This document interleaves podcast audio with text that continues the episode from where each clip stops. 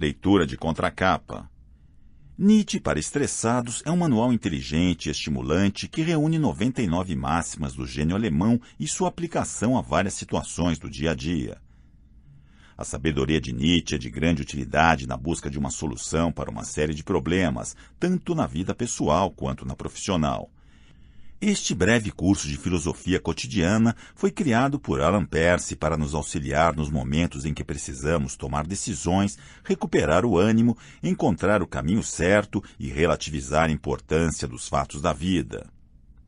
E relativizar a importância dos fatos da vida. É indicado para quem procura inspiração no pensamento do filósofo alemão mais influente da era moderna para combater as angústias e os medos dos dias de hoje. Cada capítulo é iniciado por um aforismo do mestre, seguido de uma interpretação atual. Muitas vezes, sua sabedoria é associada às ideias de outros autores renomados, enriquecendo ainda mais o assunto. O legado de Nietzsche induz a reflexão e oferece uma forma inovadora de superar as dificuldades. Conheça algumas de suas frases marcantes. O que não nos mata nos fortalece. O destino dos seres humanos é feito de momentos felizes e não de épocas felizes. Quem tem uma razão de viver é capaz de suportar qualquer coisa. O reino dos céus é uma condição do coração e não algo que cai na terra ou que surge depois da morte. Não há razão para buscar o sofrimento, mas se ele surgir em sua vida, não tenha medo. Encare-o de frente e com a cabeça erguida. Os maiores êxitos não são os que fazem mais ruído, e sim nossas horas mais silenciosas. Quem deseja aprender a voar deve primeiro aprender a caminhar, a correr, a escalar e a dançar. Não se aprende a voar voando. Leitura de orelha. Neste mundo de incertezas e aflições, as ideias dos grandes filósofos podem funcionar como uma verdadeira terapia. Muitas vezes são eles os únicos capazes de responder aos nossos questionamentos mais profundos. Veja como as máximas de Nietzsche nos ajudam a alcançar o bem-estar. Nossa honra não é construída por nossa origem, mas por nosso fim. As pessoas mais felizes e realizadas são as que sabem aonde querem chegar e têm metas. Podemos alcançar nossos objetivos de forma mais ou menos eficaz, mas o fato de termos vivido em função de algo acrescenta um valor inestimável à nossa existência. O homem que imagina ser completamente bom é um idiota. Se a consciência nos torna humanos, a imperfeição também é um traço distintivo de nossa espécie. Passamos mais tempo reparando erros do que construindo coisas de valor, Assumir essa característica de nossa condição nos ajuda a ser humildes e, o mais importante, nos faz tomar consciência de quanto ainda precisamos nos aprimorar. Todo fracasso ou erro nos ensina como fazer melhor. O sucesso sempre foi um grande mentiroso. Muitas pessoas bem-sucedidas costumam dizer que o êxito é um presente envenenado, já que coloca o privilegiado em posição de semideus, achando que estará sempre por cima. Quando a sorte deixa de sorrir para esta pessoa, de uma hora para outra seu mundo vira de cabeça para baixo. As pessoas nos castigam por nossas virtudes, só perdoam sinceramente nossos erros. O contrário do amor não é o ódio, mas a indiferença. Quem parece nos detestar nutre no fundo uma admiração oculta por nós. A inveja funciona da mesma forma. A fúria do invejoso sempre se direciona para um êxito. A essência de toda arte bela, de toda arte grandiosa, é a gratidão. Se praticarmos a arte da gratidão, tingiremos nossa lente emocional de boas sensações nas horas de dificuldade. Mesmo em situações de tensão e contrariedade, basta nos deixarmos alimentar pela beleza do mundo para conseguirmos encontrar o equilíbrio que nos permitirá superar as provações mais duras.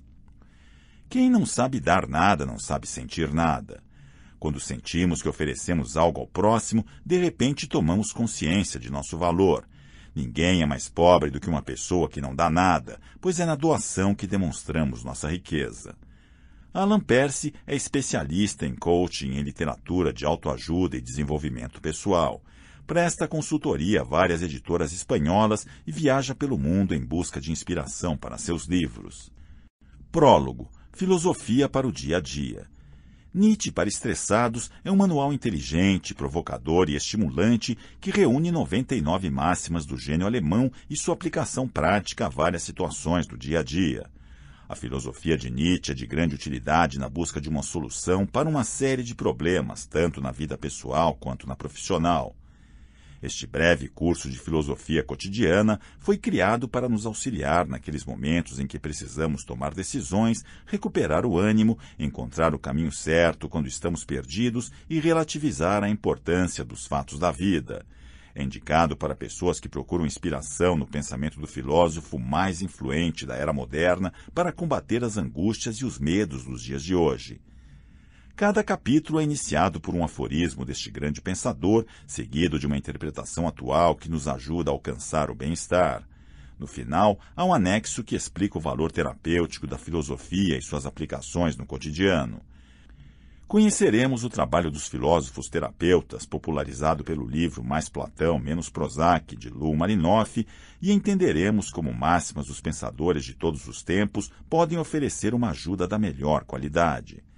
Antes de conhecer seus pensamentos, saiba um pouco sobre a vida do grande mestre. Friedrich Wilhelm Nietzsche nasceu em 1844 na cidade alemã de Hocken. Seu pai era pastor evangélico e faleceu quando o filho tinha cinco anos. O menino cresceu em um ambiente de pietismo protestante dominado por mulheres. Após frequentar o internato, onde foi apresentado a antiguidade grega e romana, estudou filosofia clássica nas universidades de Bonn e Leipzig. Nessa última, entrou em contato com as ideias de Schopenhauer e com a música de Wagner, compositor que admirava e que mais tarde conheceria pessoalmente. Em 1869, com apenas 25 anos, Nietzsche já era professor de filosofia clássica na Universidade da Basileia. No entanto, sua atividade docente foi interrompida em 1870, quando estourou a Guerra Franco-Prussiana. Nietzsche participou do conflito como enfermeiro até ser obrigado a abandonar o fronte por causa de uma desinteria, da qual nunca se recuperou totalmente. Em 1881, conheceu Lu Andréa Salomé, mulher por quem se apaixonou perdidamente, mas que acabaria se casando com um amigo seu. A rejeição ajudou a consolidar sua proverbial misoginia. Obrigado a se aposentar prematuramente por conta de sequelas da doença, Nietzsche viveu na Riviera Francesa e no norte da Itália, lugares que considerava ideais para pensar e escrever.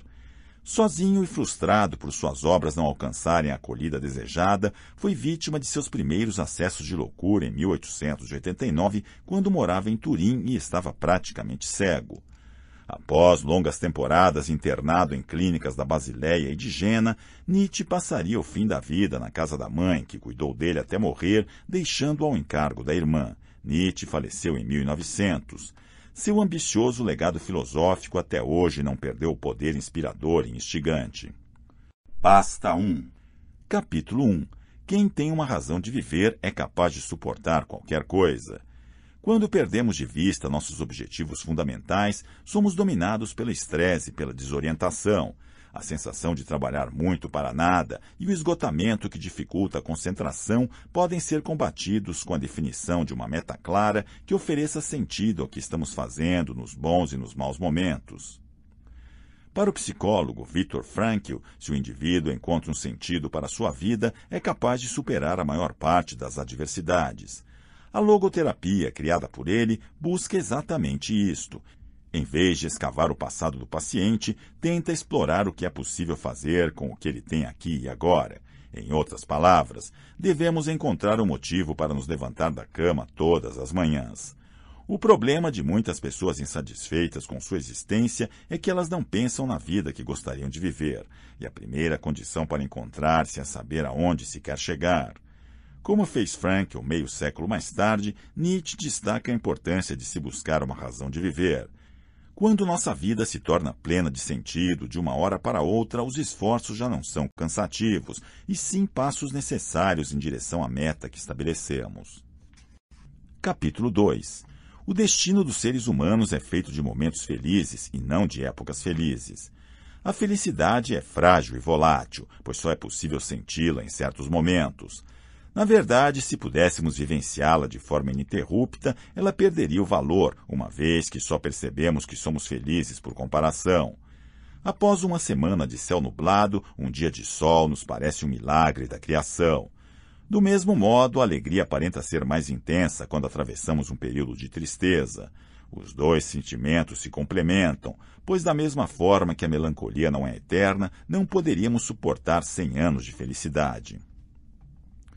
Imaginar que temos obrigação de ser felizes o tempo todo e em todo lugar é um grande fator de estresse na sociedade moderna. A negação da tristeza dispara o consumo de antidepressivos e a busca de psicoterapias e nos leva a adquirir coisas de que não precisamos. Não exibir um sorriso permanente parece ser motivo de vergonha. Contra essa perspectiva falsa e infantil, Nietzsche nos lembra que a felicidade vem em lampejos e que tentar fazer com que ela dure para sempre é aniquilar esses lampejos que nos ajudam a seguir em frente ao longo e tortuoso caminho da vida. Capítulo 3 Nós nos sentimos bem em meio à natureza porque ela não nos julga. Nós, seres humanos do século XXI, estamos desnaturalizados e isso muitas vezes nos faz parecer extraterrestres em nosso próprio planeta. Mesmo acreditando que a cultura e a civilização tenham suprido nossa porção mais animal e instintiva, ainda precisamos manter contato com o mundo natural. Para tratar quadros de ansiedade que nascem do excesso de trabalho e de uma longa permanência na selva de pedra, escapadas de dois ou três dias para a natureza podem ser mais eficientes do que a ingestão de medicamentos. Ao sentir o cheiro de terra fresca, o ar limpo e o silêncio, que só é quebrado pelas pequenas criaturas ao redor, reencontramos nossa essência por tanto tempo abandonada. Como diz Nietzsche, na cidade precisamos representar um papel porque estamos muito preocupados com o que pensam de nós. Mas, ao voltar à natureza, podemos nos dar ao luxo de sermos nós mesmos. Não precisamos nos vestir bem, falar ou atuar de maneira especial. Basta nos deixarmos levar pelo mundo natural em direção ao nosso interior, onde um manancial de tranquilidade nos espera. 4. Precisamos pagar pela imortalidade e morrer várias vezes enquanto estamos vivos.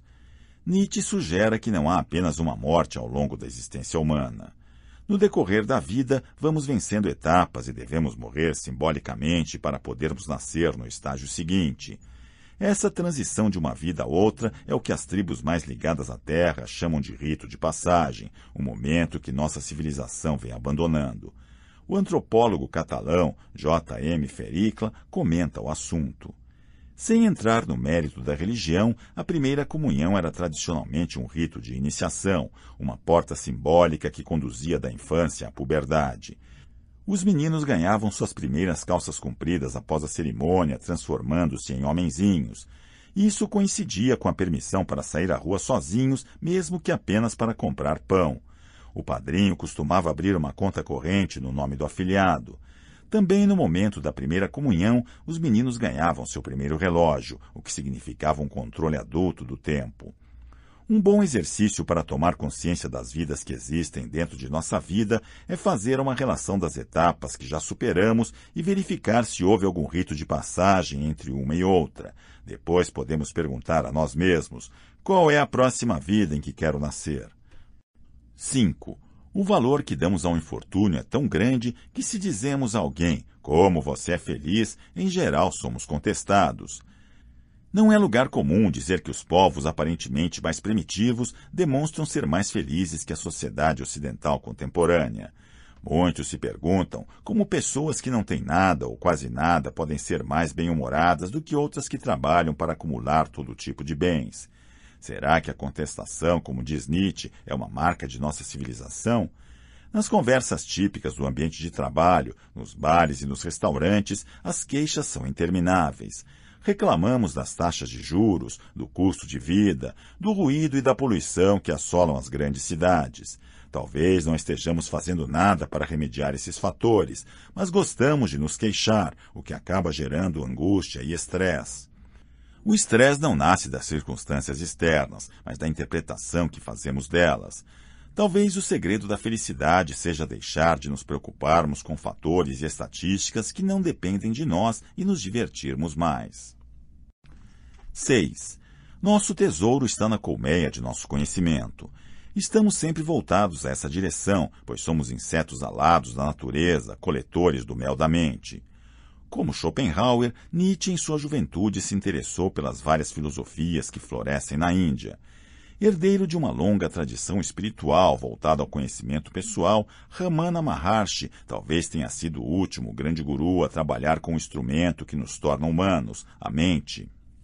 Ramana estimulava seus discípulos a perguntarem a si mesmos: Quem sou eu?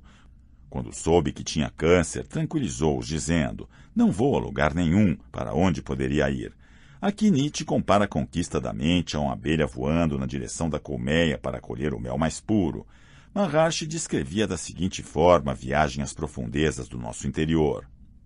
Assim como o pescador de pérolas prende uma pedra na cintura e desce ao fundo do mar para buscá-las, cada um de nós deve se munir de desapego, mergulhar dentro de si mesmo e encontrar sua pérola.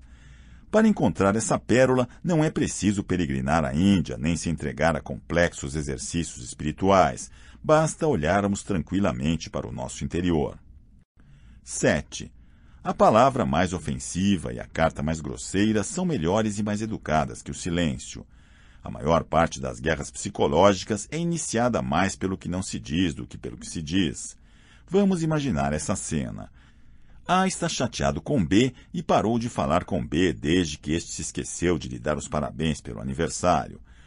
A deveria ter dito: Você não sabe que dia foi ontem? Mas, como ficou magoado com a falta de atenção do amigo, que na realidade foi apenas um esquecimento, resolveu pagar na mesma moeda, o silêncio. B acabou se chateando com A, que de uma hora para outra deixou de atender seus telefonemas e, quando conseguiram se falar, não se mostrou nada gentil. São comportamentos infantis, porém muito mais comuns do que se imagina. Quantos casais brigam por mal-entendidos que duram dias ou meses até serem esclarecidos? A falta de comunicação também está na origem de muitos conflitos vividos no ambiente de trabalho.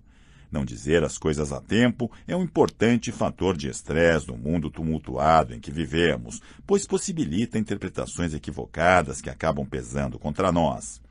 Nietzsche, que não tinha papas na língua, afirma que é melhor expressar nossos sentimentos, mesmo sem encontrar as palavras adequadas, do que ofender com o silêncio. 8. Nossa honra não é construída por nossa origem, mas por nosso fim. Como já dissemos, as pessoas mais felizes e realizadas são as que sabem aonde querem chegar e têm metas. Podemos alcançar nossos objetivos de forma mais ou menos eficaz, mas o fato de termos vivido em função de algo acrescenta um valor inestimável à nossa existência. Quando enxergamos a vida dessa maneira, nossa origem humilde e os erros que porventura tenhamos cometido no caminho perdem a importância. Como diz o Corão, a Deus não importa o que você foi, mas o que será a partir deste momento. Para ver com clareza e atuar de forma coerente, precisamos de algo parecido com um roteiro pessoal. Experimente o seguinte exercício. 1. Um, pegue uma folha de papel e trace nela uma linha vertical. 2. Escreva à esquerda um resumo do que foi sua vida até hoje. 3. À direita, descreva o caminho que gostaria que ela tomasse a partir deste momento. 4. Logo abaixo, anote os passos necessários para seguir em frente com seu roteiro e mãos à obra. 9. O homem que imagina ser completamente bom é um idiota. Se a consciência nos torna humanos, a imperfeição também é um traço distintivo de nossa espécie. Passamos mais tempo reparando erros do que construindo coisas de valor. Assumir essa característica da nossa condição nos ajuda a ser humildes e, o que é mais importante, nos faz tomar consciência de quanto ainda precisamos nos aprimorar. Todo fracasso ou erro nos ensina como fazer melhor. As pessoas mais inflexíveis e perfeccionistas sofrem as consequências de seus atos imperfeitos. Se algo dá errado, costumam colocar a culpa nos outros e ficam descontroladas quando alguém mostra qualquer falha que possam ter cometido. Nietzsche nos dá o seguinte conselho: é inútil querermos ser bons o tempo todo e fazer tudo certo. O que importa é estarmos dispostos a fazer um pouco melhor hoje do que fizemos ontem. A palavra japonesa wabi-sabi define a arte da imperfeição. No que é incompleto, irregular e antigo, existe vida e beleza, pois aí está contido o desejo que a natureza tem de aprimorar a si mesma. 10. As pessoas que nos fazem confidência se acham automaticamente no direito de ouvir as nossas. Os jornalistas sabem que informação é poder, por isso é importante medir o que dizemos e, sobretudo, a quem dizemos. Às vezes encontramos pessoas que rompem imediatamente o protocolo e nos transformam em parte integrante de suas vidas. Mas o que pode ser entendido como ato de confiança também envolve riscos. Quando nos transformam em seus confidentes, esses indivíduos nos incluem em seu círculo íntimo e nos obrigam a acompanhar sua evolução pessoal. Dito de outra forma, nós nos transformamos em espectadores forçados de um mundo pessoal que até então desconhecíamos. Além da pressão gerada por ouvir confidências, há o perigo do qual nos previne Nietzsche. O outro pode estar esperando de nós uma atitude de confiança semelhante para assim completar o círculo iniciado por ele. Por tudo isso, é importante sermos cuidadosos ao escutar, reservando entusiasmo para as pessoas mais íntimas e ainda mais cuidadosos ao falar. 11. Precisamos amar a nós mesmos para sermos capazes de nos tolerar e não levar uma vida errante. Aqui estão cinco passos para aumentar a autoestima. 1. Um, viva para si mesmo e não para o mundo. As pessoas que não sabem amar a si mesmas buscam constantemente a aprovação alheia e sofrem quando são rejeitadas. Para quebrar essa dinâmica, devemos admitir que não podemos satisfazer a todos. 2. Fuja das comparações. Elas são uma importante causa de infelicidade. Muita gente tem qualidades e atributos que você não tem, mas você também possui virtudes que não estão presentes nos outros. Pare de olhar para os lados e trabalhe na construção de seu próprio destino. 3. Não busque a perfeição, nem nos outros nem em si mesmo, já que a perfeição não existe. O que existe é uma grande margem para melhorar. 4. Perdoe seus erros especialmente os do passado, pois já não podem ser contornados nem têm qualquer utilidade. Aprenda com eles para não repeti-los. 5. Pare de analisar. Em vez de ficar pensando no que deu errado, é muito melhor agir, porque isso permite aperfeiçoar suas qualidades. Movimentar-se é sinal de vida e de evolução. 12. Só quem constrói o futuro tem o direito de julgar o passado. Em geral, quem constrói o futuro está muito ocupado para julgar o passado. Desde pequenos, quando recebemos notas na escola, nos acostumamos com avaliações e julgamentos. Ao julgarmos o passado de uma época ou de uma pessoa, sentimos a falsa segurança de ter fechado uma porta. Ao mesmo tempo, todo julgamento esconde o orgulho de quem se considera dono da verdade. Também revela grande insegurança. De sua posição inatingível, aquele que julga se comporta como soberano e crítico das ações alheias. Como a vida é um caminho para frente, é muito mais produtivo construir o que vai acontecer do que analisar o que já se passou, como nos disse Nietzsche. Além disso, as pessoas que agem estão livres de preocupações que normalmente ocupam a cabeça das que não se movem podemos observar o mundo de duas maneiras, virando a cabeça para trás ou prestando atenção no que temos à nossa frente. E você, que caminho prefere? 13. Alegrando-se por nossa alegria, sofrendo por nosso sofrimento. Assim se faz um amigo. Oscar Wilde dizia que não é difícil encontrar pessoas dispostas a se compadecer de nossas provações, mas são raras aquelas que se alegram sinceramente com nossos triunfos. Um amigo assim, segundo o autor de O Retrato de Dorian Gray, deve ter uma natureza muito pura. Por que é tão difícil compartilhar os êxitos? Provavelmente porque nesses momentos a comparação é inevitável. Em vez de festejar a boa notícia, o interlocutor pergunta a si mesmo: por que não eu? Os verdadeiros amigos assinam um pacto de nobreza em relação a todos os aspectos do destino humano. Sobre isso, Voltaire, que viveu um século antes de Nietzsche, afirmou: a amizade é um contrato tácito entre duas pessoas sensíveis e virtuosas. Sensíveis porque um monge ou um solitário podem ser as pessoas de bem e mesmo assim não conhecer a amizade. E virtuosas porque os malvados só têm cúmplices, os festeiros, companheiros de farra, os ambiciosos, sócios, os políticos reúnem os partidários ao seu redor, os vagabundos têm contatos e os príncipes cortesãos, mas só as pessoas virtuosas têm amigos. 14. Não devemos ter mais inimigos que as pessoas dignas de ódio, mas tampouco devemos ter inimigos dignos de desprezo. É importante nos orgulharmos de nossos inimigos. Dizem que passamos metade da vida resolvendo problemas, e isso é perfeitamente humano.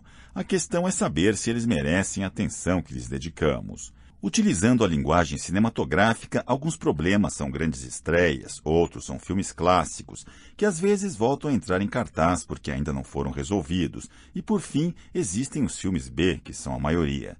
A arte de viver consiste em reservar nossas forças para os primeiros. Como nos advertiu Buda há dois milênios e meio, quem não sabe julgar o que merece crédito e o que merece ser esquecido, presta atenção ao que não tem importância e se esquece do essencial.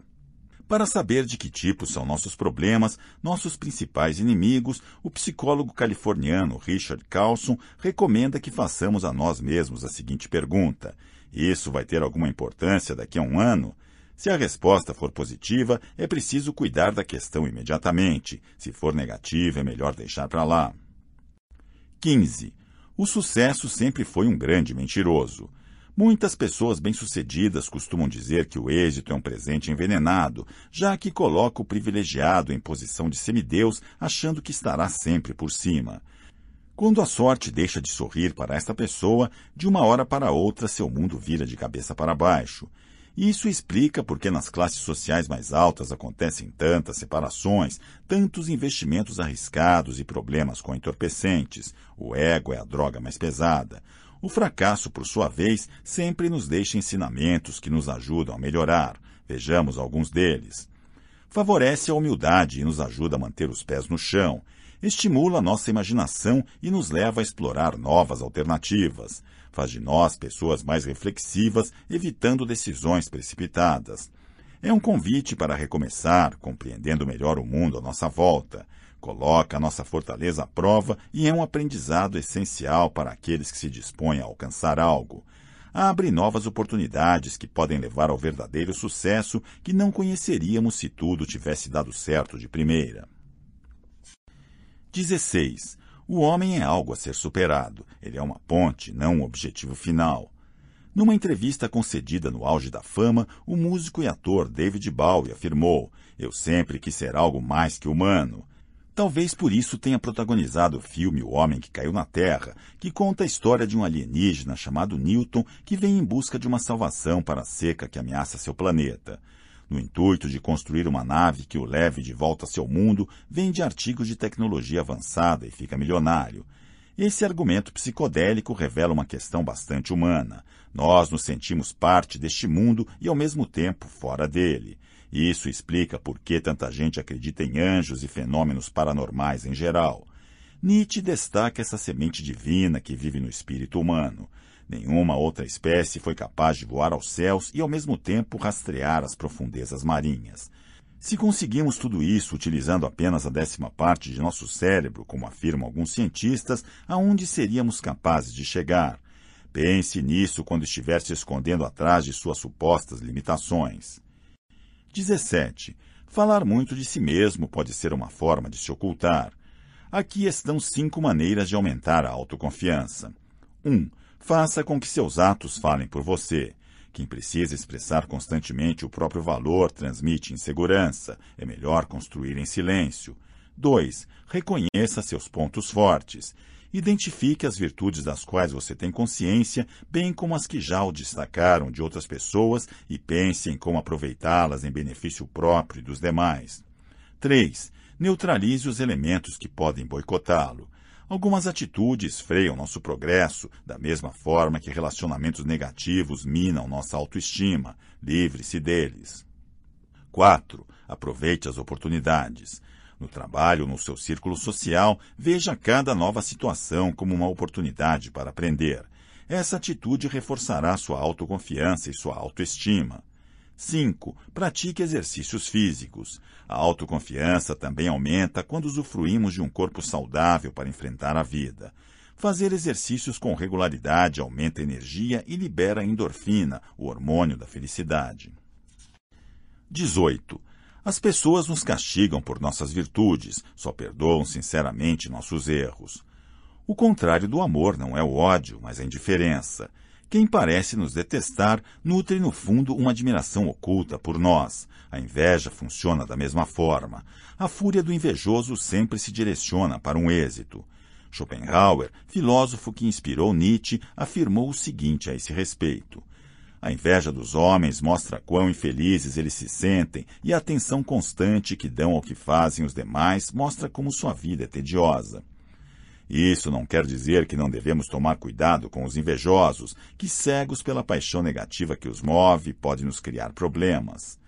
Como falar sobre a inveja não resolve nada. Ninguém reconhece essa disfunção emocional. O mais sensato é evitar envolver o invejoso em nossos planos, pois sua tendência inconsciente será tentar nos boicotar. Quando falamos sobre um projeto promissor a uma pessoa dessas, ela logo trata de apontar as falhas para nos desanimar, para que não sigamos adiante. Por esse mesmo motivo, convém ocultar nossos êxitos sempre que possível. Dessa forma, poupamos sofrimento e evitamos a carga emocional negativa que poderia nos atingir. 19. O reino dos céus é uma condição do coração e não algo que cai na terra ou que surge depois da morte. Uma história da tradição Zen conta que um guerreiro samurai foi ver o mestre Hakuin e perguntou: O inferno existe? E o céu? Onde estão as portas que levam a um e a outro? Por onde posso entrar? Quem é você? perguntou Hakuin. Sou um samurai, respondeu o guerreiro, um chefe de samurais. Sou digno do respeito do imperador. Hakuin sorriu e respondeu: Samurai, você parece um mendigo. Com orgulho ferido, o samurai desembainhou sua espada. Estava a ponto de matar Hakuin quando este lhe disse: Esta é a porta do inferno. Imediatamente o samurai entendeu.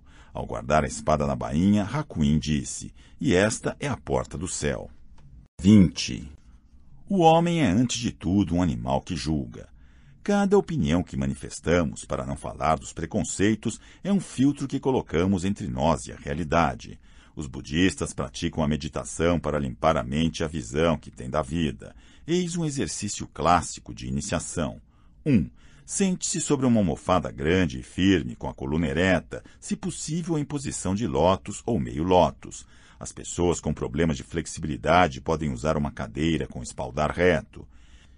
Deixe cair as pálpebras, mas não feche totalmente os olhos, e coloque as mãos no colo de forma que os polegares se toquem, ou então pouse as palmas das mãos suavemente sobre os joelhos. 3. Concentre sua atenção nas narinas, por onde o ar deve entrar e sair bem lentamente. Se achar difícil, conte o número de inspirações até chegar a 100. Se perder a conta, volte ao começo. Quando for capaz de meditar por 15 minutos sem perder a concentração, não precisará mais contar. 4. O objetivo da meditação é esvaziar a mente. Sempre que aparecer um pensamento, imagine que se trata de uma nuvem na qual você põe uma etiqueta com a palavra pensamento e deixa passar sem fazer julgamentos.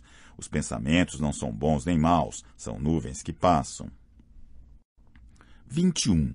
A melhor arma contra o inimigo é outro inimigo.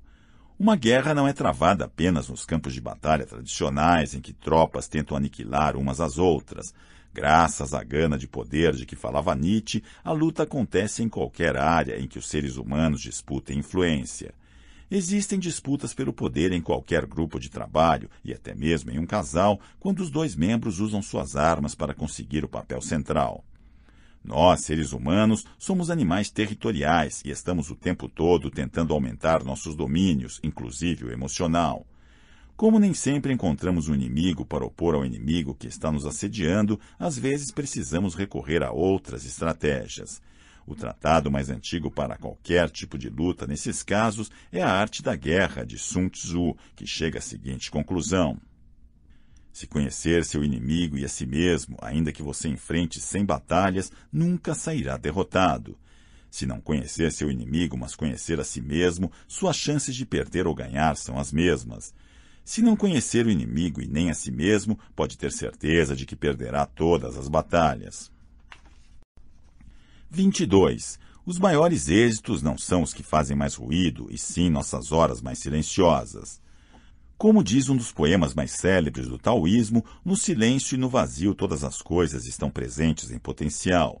A mente é como um copo. Antes de enchê-la, devemos esvaziá-la. Do vazio e do não ser surge a criatividade. Uma das histórias da tradição taoísta fala da dificuldade que temos em viver além do ruído das palavras. Num templo distante, erguido nas montanhas do Japão, quatro monges decidiram fazer um retiro que exigia silêncio absoluto. O frio era intenso, e quando uma onda de ar gelado entrou no templo, o monge mais jovem disse: A vela se apagou. Por que você está falando? repreendeu o monge mais idoso. Estamos fazendo uma cura pelo silêncio. Não entendo por que vocês estão falando em vez de calarem a boca como foi combinado, gritou o terceiro monge indignado. Eu sou o único que não disse nada, declarou satisfeito o quarto monge. 23. O indivíduo sempre lutou para não ser absorvido por sua tribo. Se fizer isso, você se verá sozinho com frequência e às vezes assustado. Mas o privilégio de ser você mesmo não tem preço. Os verdadeiros desbravadores devem estar sempre dispostos a percorrer sozinhos boa parte do caminho. Na vida, existem momentos para se andar em grupo, na escola ou na universidade, entre amigos com seu parceiro, e momentos em que o indivíduo precisa ser capaz de tomar o próprio rumo no bosque das decisões. Quando passamos sozinhos por um trecho crucial, sentimos medo, pois temos que carregar toda a responsabilidade pelos nossos atos. Não há ninguém por perto a quem possamos culpar se algo der errado, e, no entanto, também nos sentimos cheios de coragem. Alguns viajantes comentam a sensação de força que experimenta aquele que se separa do grupo. Enquanto está com os demais, sua vontade se dilui. Mas, quando toma as próprias decisões em silêncio, ele se sente senhor do seu destino. De repente, percebe que está extraordinariamente atento ao que acontece ao redor. Em algum momento você terá medo, mas a consciência de sua própria força será compensadora. Como dizia Nietzsche, ser independente é para poucos, é um privilégio dos fortes. 24. Quem é ativo aprende sozinho. Como filósofo, Nietzsche passou longos períodos de solidão e isolamento, mas ninguém precisa se transformar em ermitão nem se aproximar dos abismos da loucura, como fez o pensador no final da vida, um breve retiro de vez em quando pode ser o suficiente para assimilar o que foi vivido e preparar novos projetos, esvaziar o copo para voltar a enchê-lo. O poeta espanhol Antônio Machado disse: Quem fala sozinho espera falar com Deus um dia. Certamente é em períodos de desconexão como esses que nós voltamos para nosso interior e somos capazes de guiar nossa sorte. Além dos benefícios psicológicos, a medicina menciona as seguintes vantagens orgânicas de um período de solidão: 1. Um, redução da pressão arterial. 2. Diminuição do ritmo dos batimentos cardíacos e da respiração. 3. Neutralização do estresse. 4. Fortalecimento do sistema imunológico. 5. Recuperação do ânimo. 6. Estímulo da atividade cerebral. 7. Melhora das tensões musculares. 25. Nossas opiniões são a pele na qual queremos ser vistos. Nossos julgamentos dizem mais sobre nós mesmos do que sobre aqueles que julgamos. Cada opinião é uma gota no vasto oceano do caos, e por isso podemos dizer que o homem mais sábio é aquele capaz de passar pelo mundo sem emitir qualquer juízo. O diretor de cinema japonês Akira Kurosawa lançou em 1950 a obra-prima Rashomon sobre o caráter volúvel e caprichoso das opiniões que demonstra que cada um só enxerga o que quer. O filme trata do estupro de uma mulher e do aparente assassinato de seu marido. Cada uma das testemunhas do crime, que incluem o bandido e o marido morto, representados por um médium, oferece uma versão completamente diferente dos fatos. A conclusão é que não podemos conhecer a verdade. Da mesma forma que as testemunhas contam a verdade que mais lhes convém, nossa opinião sempre nos denuncia. Ao partilhar um ponto de vista sobre qualquer assunto, revelamos nossas motivações e nossos desejos mais íntimos.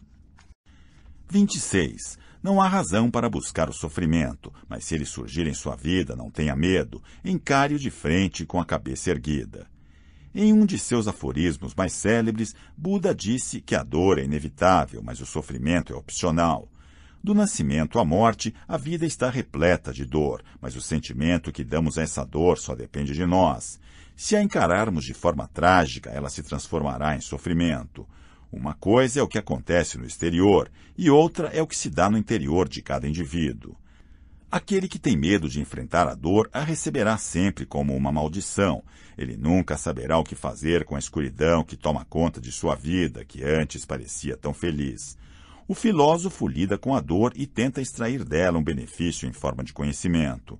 Mesmo os momentos mais duros da vida, como quando sofremos uma terrível perda, são portas abertas em direção a algo que precisávamos conhecer. Se estivermos conscientes de que todo fim é ao mesmo tempo um começo, a dor e o possível sofrimento serão para nós uma escola que nos permitirá entender mais profundamente o que significa ser humano. 27. A razão começa na cozinha. Da mesma forma que a gastronomia de uma região define seus valores e sua visão de mundo, o que acontece na oficina do estômago, como dizia Cervantes, revela nosso momento espiritual. O documentário de Doris Dory, Como Cozinhar Sua Vida, discute questões essenciais sobre alimentação e sua importância em nosso modo de viver. O filme está centrado no cozinheiro zen Edward Brown, que conta aos discípulos o segredo de sua arte. Na verdade, são os alimentos que nos cozinham. Ele vê no ato de cozinhar, de fazer pão, a escolher e picar hortaliças, uma demonstração de amor por si mesmo e pelos outros. Que atividade humana tem maior transcendência que a preparação do combustível para nosso veículo vital? Mal comparando, se pusermos o combustível errado em um automóvel, ele acabará apresentando algum defeito. Assim, o momento de comer não deveria ser um ato rotineiro e sem importância. Quando preparamos nossos alimentos, estamos fazendo uma escolha transcendente para a saúde e o espírito. 28. O futuro influi no presente da mesma maneira que o passado. O presente é um estado tão difícil de ser alcançado que a afirmação de Nietzsche não deveria nos chocar se analisássemos bem o que ele está dizendo. Ninguém duvida de que o passado tem influência no que somos, pois, juntamente com nossa herança genética, constituímos o produto de nosso caminhar pelo mundo. No entanto, o futuro também nos molda, pois, tendo o passado nas costas, construímos o dia a dia de acordo com os objetivos que estabelecemos para nós mesmos. O ideal seria fazer com que o futuro não esteja muito distante de nossos atos, pois isso nos levaria ao terreno da eterna fantasia, e cuidar para que o passado não seja uma carga demasiado pesada. Viver no passado às vezes pode se transformar em uma doença que apresenta dois sintomas mais evidentes. Melancolia recorrente, a evocação de bons momentos do passado pode ser uma fonte de prazer, mas quando se torna um hábito, acabamos nos privando do presente, que deveria ser a fonte de nossas lembranças futuras. Rancor, manter a mente aberta às feridas do passado impede que elas cicatrizem e não nos permite desfrutar o que acontece aqui e agora. Além disso, o tempo tende a deformar o acontecido, e às vezes um episódio insignificante pode ganhar falsa importância. 29. Não deveríamos tentar deter a pedra que já começou a rolar morro abaixo. O melhor é dar-lhe impulso. Eis um pensamento taoísta. Em vez de se opor a uma força contrária, o que acabaria dobrando a potência do impacto, as leis do universo aconselham a se unir a ela e usá-la para os próprios interesses. Muitas artes marciais utilizam o mesmo princípio. Direcionar a força existente é muito mais efetivo que se opor a ela. Por isso, o lutador de judô acolhe o golpe do oponente e canaliza a energia dele em benefício próprio. Aplicando essa sabedoria ao nosso cotidiano, já que uma das finalidades deste livro é neutralizar o estresse, uma medida muito útil é evitar, ao menos que seja impossível, tudo o que implique problemas com o que nos cerca, como, por exemplo, discutir quando os nervos estão à flor da pele, tentar modificar a opinião de uma pessoa que esteja absolutamente resoluta. Enviar um e-mail cinco minutos após ter se desentendido com alguém é preciso deixar que se passem pelo menos 24 horas. Querer ganhar a amizade de quem já demonstrou que não gosta de você. 30. A maneira mais eficaz de corromper o jovem é ensiná-lo a admirar aqueles que pensam como ele e não os que pensam de forma diferente. A existência de um grande número de seitas, times de futebol e partidos políticos revela que o ser humano se sente confortável dentro de uma comunidade em que a linha de pensamento é estabelecida de antemão. Pensar é um trabalho árduo. Não é à toa que não é ensinado nos colégios e a filosofia tem peso quase insignificante no currículo escolar. A consequência lógica de não pensar é seguir sempre os outros, abrindo mão da capacidade de tomar decisões e traçar o próprio destino. Além disso, reduzir nossa mentalidade a uma única perspectiva faz com que entremos constantemente em conflito com os que seguem outros caminhos, o que acaba sendo mais uma fonte de estresse. Um exercício para manter a mente aberta seria comprar de vez em quando um jornal com tendência política diferente da nossa, assistir à programação de uma emissora de TV que nunca sintonizamos, ou ainda ler um autor de cujas ideias discordamos. No final, nós daremos conta de que existem outros mundos dentro dos nossos. 31. Toda queixa contém em si uma agressão. Conviver com pessoas viciadas em reclamar é um tormento, pois o desgaste mental e a negatividade deste tipo de personalidade acabam contagiando tudo ao redor. É por isso que Nietzsche se refere à queixa em si como uma agressão, tanto para quem reclama quanto para os mais pobres interlocutores. O mais curioso é que as pessoas que sofrem desse mal geralmente não têm consciência disso. Mas talvez exista uma forma de fazer com que elas enxerguem as conveniências de seu modo de agir. Faça com que saibam que ninguém presta atenção de verdade aos lamentos dos outros. Os que insistem em ficar lamentando sem parar acabam sendo inoportunos, chegando ao ponto de serem evitados pelos demais. Expressar uma situação negativa não ajuda a resolvê-la. Na verdade, paralisa a ação, pois a queixa incessante se torna cansativa também para quem a produz. Além disso, por trás da negatividade existe um sinal de impotência que não passa despercebido. Como afirmava Confúcio, os que se queixam da forma como a bola quica são os que não sabem arremessá-la. 32. No amor sempre existe algo de loucura e na loucura sempre existe algo de razão. Já que nos referimos ao amor louco, deixaremos este capítulo aos cuidados de um homem que amou a vida, o humor e o amor com total irreverência e genialidade. Com vocês, Julius Henry Marques, ou Grosso para os íntimos. O problema do amor é que muitos o confundem com a gastrite e, quando se curam da indisposição, percebem que estão casados. O amor é uma insanidade temporária que só o casamento cura. As noivas modernas preferem ficar com o buquê e jogar fora o marido. É a mulher de sua vida que faz isso por ele. 33. Quem deseja aprender a voar deve primeiro aprender a caminhar, a correr, a escalar e a dançar. Não se aprende a voar voando. Fazer qualquer coisa antes de estar preparado gera estresse e frustração. Como diz Nietzsche nesse aforismo, quem espera levantar voo sem antes passar pelo aprendizado básico está condenado a uma queda da qual não se reerguerá. Isso nos leva de novo aos ritos de passagem ou iniciação. O ser humano que conhece suas possibilidades sabe enfrentar as provas que a vida lhe impõe, que são como degraus para que ele alcance os níveis seguintes. Por isso é importante, diante de um grande objetivo, saber graduar os passos que devem ser conquistados pouco a pouco. 34. Quem luta contra monstros deve ter cuidado para não se transformar em um deles. Os cínicos costumam se esconder por trás da maldade do mundo para dar asas à própria perversão. No entanto, os atos alheios nunca justificam os nossos. Nesta reflexão, Nietzsche faz referência às dificuldades da vida como uma escola que pode nos endurecer ou até nos transformar em pessoas cruéis, ainda que no final essa seja uma opção pessoal. Contra os determinismos negativos, Viktor Frankl comentou no livro Em Busca de Sentido que até nas circunstâncias mais adversas o ser humano tem o direito de decidir qual será sua postura diante do mundo. Sobre sua passagem pelo inferno de Auschwitz, Victor relatou que alguns prisioneiros se embruteciam e colaboravam em atos de tortura, agindo contra os próprios companheiros, ao passo que outros consolavam os doentes acamados e dividiam com eles seu último pedaço de pão. Referindo-se ao conceito budista de dor e de sofrimento, ele afirmou: mesmo que não esteja em suas mãos mudar uma situação dolorosa, é sempre possível escolher a forma de lidar com o sofrimento. 35. São muitas as verdades, e por esse motivo não existe verdade alguma. A tensão que nasce do apego a uma opinião imutável a respeito de tudo, o que faz o resto do mundo parecer hostil, pode ser remediada com a prática da empatia. Basta se colocar no lugar do outro para ver as coisas do ponto de vista dele. No livro Os Seis Chapéus do Pensamento, Eduardo Bono desenvolveu um jogo para transformar a mente por meio de seis chapéus mágicos que podemos ir provando ao abordar determinado problema ou situação. São eles: chapéu branco. Ele nos faz enxergar os acontecimentos de forma objetiva. Essa maneira de pensar avalia os dados de forma fria e analítica. Chapéu cinza é o da lógica negativa. Ele nos leva a enxergar o que está ruim e a prever o que pode dar errado. Chapéu Verde. Trata-se da forma mais criativa de pensar, que considera apenas ideias novas, trabalhando com todas as possibilidades e inspirações.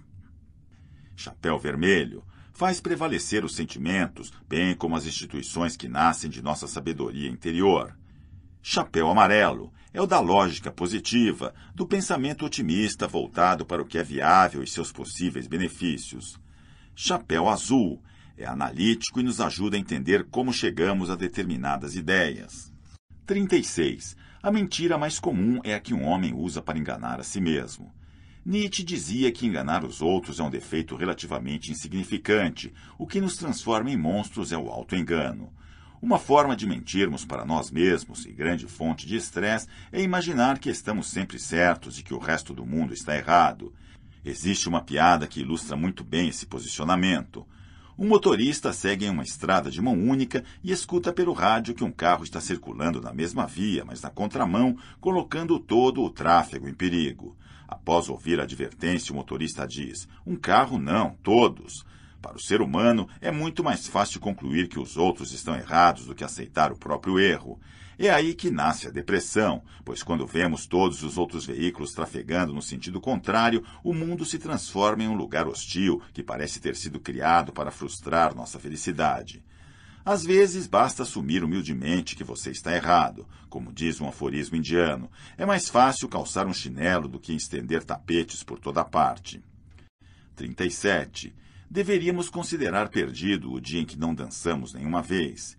Este pensamento pode parecer estranho, especialmente vindo de alguém tão atormentado como Nietzsche. No entanto, muitos daqueles que se aproximam do abismo da existência se elevaram antes às alturas esplêndidas. A dança talvez seja a expressão mais genuína da alegria humana. Na verdade, nas tribos antigas se dançava para evocar espíritos, atrair a chuva e também preparar o terreno para uma caçada.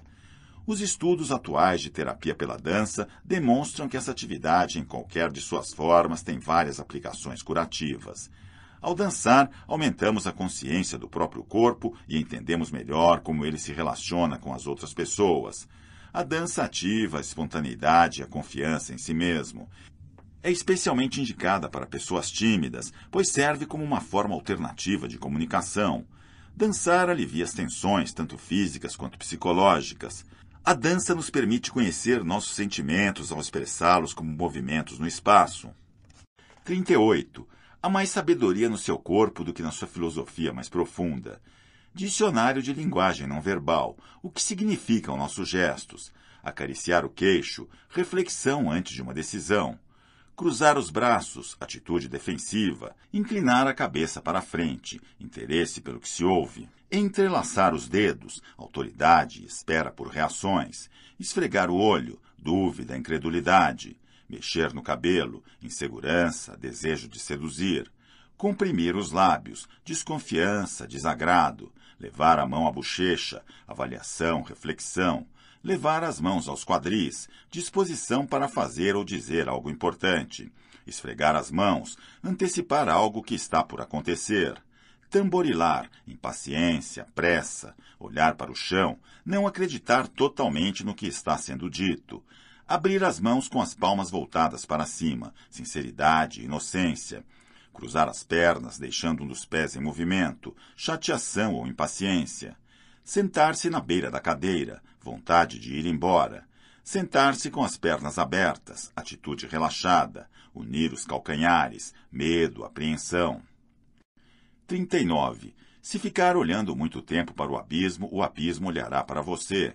O universo é um espelho que nos devolve nossos pensamentos. Os budistas explicam: quando olhamos o mundo, deixamos nele a nossa marca. Por isso, as pessoas negativas estão sempre sofrendo contratempos e as positivas parecem ter muita sorte. Esse princípio é a base de O Segredo de Rhonda Byrne, que fala da lei da atração. Veja como isso é explicado por Lisa Nichols em um dos testemunhos registrados no livro. A lei da atração está em todos os lugares. Ela atrai tudo para você: as pessoas, o trabalho, as circunstâncias, a saúde, a riqueza, as dívidas, a felicidade, o carro que dirige, o lugar onde mora. Atrai tudo como se você fosse um imã. Você atrai o que pensa. Sua vida é uma manifestação dos pensamentos que passam pela sua mente. Sendo assim, como controlar a lei da atração para conseguir o que desejamos? Segundo os depoimentos do livro citado, é preciso realizar quatro coisas. 1. Um, saber o que se quer e pedir ao universo. 2. Concentrar-se nos desejos com entusiasmo e gratidão. 3. Sentir e se comportar como se o desejo já tivesse sido realizado. 4. Estar aberto a recebê-lo. 40. As posições extremas não são seguidas de posições moderadas, e sim de posições extremas contrárias. Um dos ensinamentos do Tao Ching diz o seguinte: A afeição extrema significa um grande desgaste e as posses abundantes grandes perdas. Se você perceber quando tiver o suficiente, não entrará em desgraça. Se souber quando parar, não estará em perigo. Dessa forma é possível viver muito tempo. O chamado caminho do meio é um dos pilares do budismo. Para Siddhartha Gautama, a felicidade e a ausência de problemas estão em saber encontrar o ponto equidistante entre o fácil e o difícil, o superficial e o profundo, o prazer e a dor. Quem busca extremos corre o risco de passar da virtude à maldade, como adverte Nietzsche, já que as paixões costumam levar às ações desmedidas. Encontrar o equilíbrio no momento de agir não significa ter medo nem falta de iniciativa, mas alcançar um horizonte suficientemente amplo para entender que a verdade, e o que é ainda mais importante, a conveniência, nunca será encontrada nas posturas radicais. Como disse Aristóteles, a virtude consiste em saber encontrar o meio termo entre dois extremos. 41. Preciso de companheiros, mas de companheiros vivos, não de cadáveres que eu tenha que levar nas costas por toda parte. Sobre amizade, Nietzsche recomenda: seja para seu amigo um leito de repouso, mas um leito duro como uma cama de campanha. Sem dúvida, nossos companheiros mais valiosos são aqueles capazes de festejar nossas vitórias, como dizia Oscar Wilde, mas também aqueles capazes de nos fazer enxergar que estamos equivocados. As pessoas que nos advertem se levar em conta o que esperamos escutar apenas pelo nosso bem, nem sempre as duas coisas estão juntas. Há quem censure por rancor. São as que nos permitem melhorar. Esta seria a definição de um bom amigo. Alguém diante do qual podemos nos comportar de forma autêntica e que nos ajuda a vencer os obstáculos da vida. E muitos desses obstáculos somos nós mesmos que colocamos no nosso caminho. Por isso, os grandes líderes da história não se deixaram levar por bajuladores, mas escolheram para ficar ao seu lado pessoas capazes de transmitir a própria opinião sobre as coisas. Com companheiros assim, multiplicamos nossa compreensão do mundo e, consequentemente, nosso poder. 42. Eis a tarefa mais difícil: fechar a mão aberta do amor e ser modesto como doador. O filósofo Jiddu Krishnamurti discorre da seguinte maneira sobre o que significa amar. Liberdade e amor andam juntos. Amor não é reação. Se eu amo porque você me ama, trata-se de mero comércio, algo que pode ser comprado no mercado. Amar é não pedir nada em troca, é nem mesmo sentir que se está oferecendo algo. Somente um amor assim pode conhecer a liberdade. Quando vemos uma pedra pontiaguda em um caminho frequentado por pedestres descalços, nós a retiramos, não porque nos pedem, mas porque nos preocupamos com os outros, não importa quem sejam plantar uma árvore cuidar dela, olhar o rio e desfrutar a plenitude da terra. Para tudo isso é preciso liberdade, e para ser livre é preciso amar. Essa liberdade é o que permite a duas pessoas amarem-se sem imposição. Também está por trás do amor universal, uma atitude generosa do indivíduo com o mundo, dar pelo simples prazer de fazê-lo sem esperar nada em troca, nem sequer reconhecimento. 43. A arrogância por parte de quem tem mérito nos parece mais ofensiva que a arrogância de quem não o tem. O próprio mérito é ofensivo. Com este aforismo, Nietzsche faz referência ao perigo da comparação com a qual sempre perdemos. A comparação e a inveja que acompanha refletem uma admiração mal administrada, que, em vez de ajudar na superação pessoal, acaba agindo como um obstáculo à nossa capacidade. Esse sentimento, definido como desgosto pela alegria alheia, faz com que o invejoso tenha dificuldade de se relacionar de forma positiva com o que o cerca, já que as pessoas que ele inveja costumam ser muito próximas. Para combater a inveja, os psicólogos recomendam que deixemos de encarar a prosperidade alheia como algo que nos deprecia. O sucesso de um companheiro de trabalho não significa nosso fracasso, ao contrário, nos mostra o caminho que devemos percorrer. Quando substituímos a inveja pelo desafio, os méritos e as qualidades dos outros se transformam em um convite para a nossa superação. A melhor comparação é a que fazemos com nós mesmos. De onde estamos, podemos aspirar à conquista do lugar que gostaríamos de ocupar. 44. Todos os grandes pensamentos são concebidos ao se caminhar. Instruções para um passeio filosófico. 1. Abra espaço na sua agenda para o um encontro consigo mesmo, marcando dia e hora, a fim de que nenhuma obrigação ou compromisso possa interferir na data. 2. Escolha um lugar que seja inspirador para você, seja por trazer lembranças especiais ou por produzir uma sensação de bem-estar. 3. Escolha o dia e horário menos frequentados para evitar distrações em seu passeio. 4. Anote em um caderno as questões que o preocupam para pensar sobre elas em seu encontro pessoal. Tome nota também das conclusões mais importantes a que chegar. 5. Não determine um horário para o fim do passeio. Nunca se sabe aonde a filosofia pode nos levar. Simplesmente retorne quando sentir que o encontro chegou ao fim. 6. Os melhores lugares para um passeio filosófico são aqueles próximos à natureza, museus, cemitérios e mesmo uma parte da cidade que você ainda não conheça. 7. Use roupas confortáveis. A filosofia não exige formalidade, mas faz mover as pernas. 45. Quem não sabe guardar suas opiniões no gelo não deveria entrar em debates acalorados. Ou, como reza o ditado japonês, o que quer que precise dizer, diga amanhã. As discussões e os mal-entendidos que nascem das ações impulsivas são grandes fontes de estresse.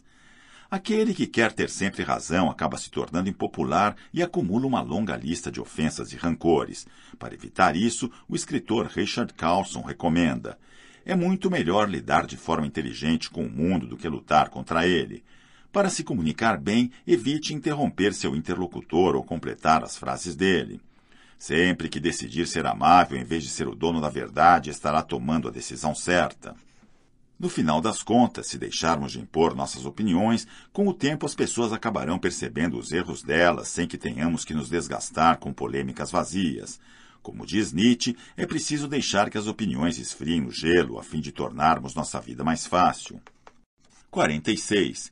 Dois grandes espetáculos são muitas vezes suficientes para curar uma pessoa apaixonada.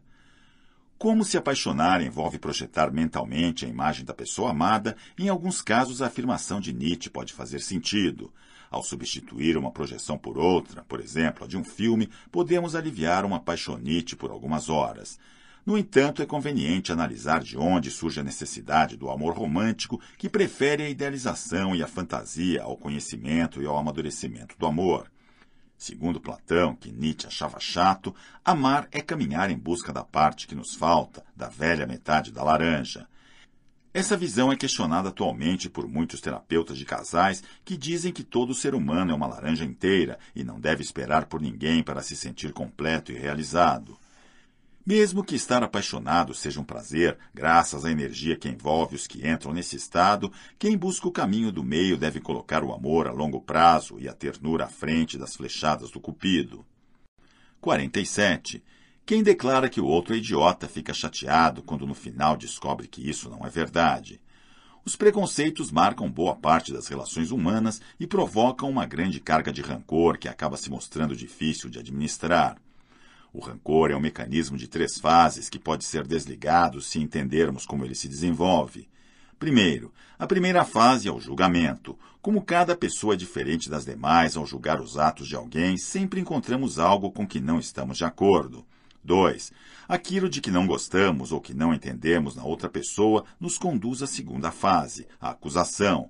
Tendemos a pensar em valores absolutos e nos custa reconhecer que o mundo pode ser encarado de vários pontos de vista diferentes. 3. A acusação nos leva à terceira fase, a vingança. Pode ser sutil, por exemplo, por meio de um simples afastamento, a ponto de que aquele que a pratica não perceber o que faz.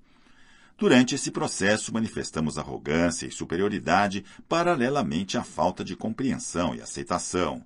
Se deixarmos de emitir juízos, iremos nos livrar desse mecanismo alienante. 48. Amigos deveriam ser mestres em adivinhar e calar. Não se deve querer saber tudo.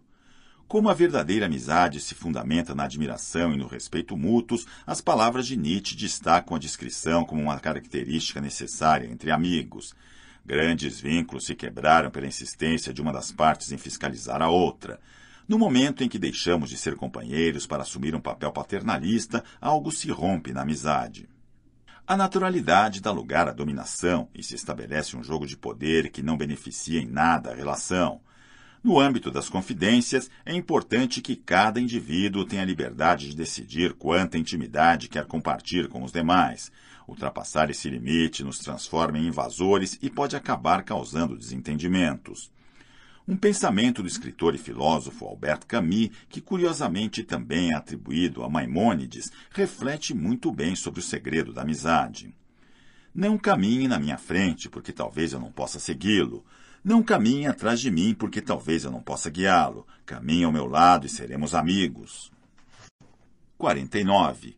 Usar as mesmas palavras não é garantia de entendimento. É preciso ter experiências em comum com alguém. Há um trecho no romance Amor em Minúsculas, de Francesc Miralles, que fala da impossibilidade de compartilhar verdadeiramente uma experiência. Imagine que vou fazer uma longa viagem sem saber quando volto e você vai até a estação de trem para se despedir de mim. Se depois nos comunicarmos por carta ou telefone e nos lembrarmos da despedida, não estaremos falando da mesma coisa, mesmo que imaginemos que sim. A minha lembrança e a sua serão diferentes, e isso quando não forem exatamente opostas. Você se lembra de um homem que se afasta em um trem e que acena da janela, mas eu me lembro de um homem imóvel em uma plataforma e de que ele ficava cada vez menor. É a única coisa que podemos compartilhar, a sensação do outro lado ficando menor. Trata-se de algo que encontra eco em nossas emoções. Quando nos distanciamos fisicamente de alguém, sua presença no inconsciente se reduz progressivamente. Talvez, nesse sentido, o que acontece no nível ótico seja mera preparação para o que acontecerá na mente. Mas voltemos ao início. A experiência nunca pode ser compartilhada. Ela é servida sempre em frascos individuais. 50. Estava só e não fazia outra coisa além de encontrar-se consigo mesmo. Então aproveitou sua solidão e pensou em coisas muito boas por várias horas. Nos núcleos urbanos encontramos cada vez mais solteiros e gente que se sente só. Para evitar que a solidão seja notada, essas pessoas deixam a televisão ligada o dia todo, ficam horas e horas navegando na internet ou se entregam a qualquer outra atividade que dissimule o silêncio. No entanto, também existe uma solidão criativa que aproxima o indivíduo de uma grande fonte de energia positiva. Quando nos desligamos do mundo por algumas horas, nos conectamos ao nosso manancial de sabedoria interior. É uma peregrinação em direção a nós mesmos que assusta os que nunca a praticaram.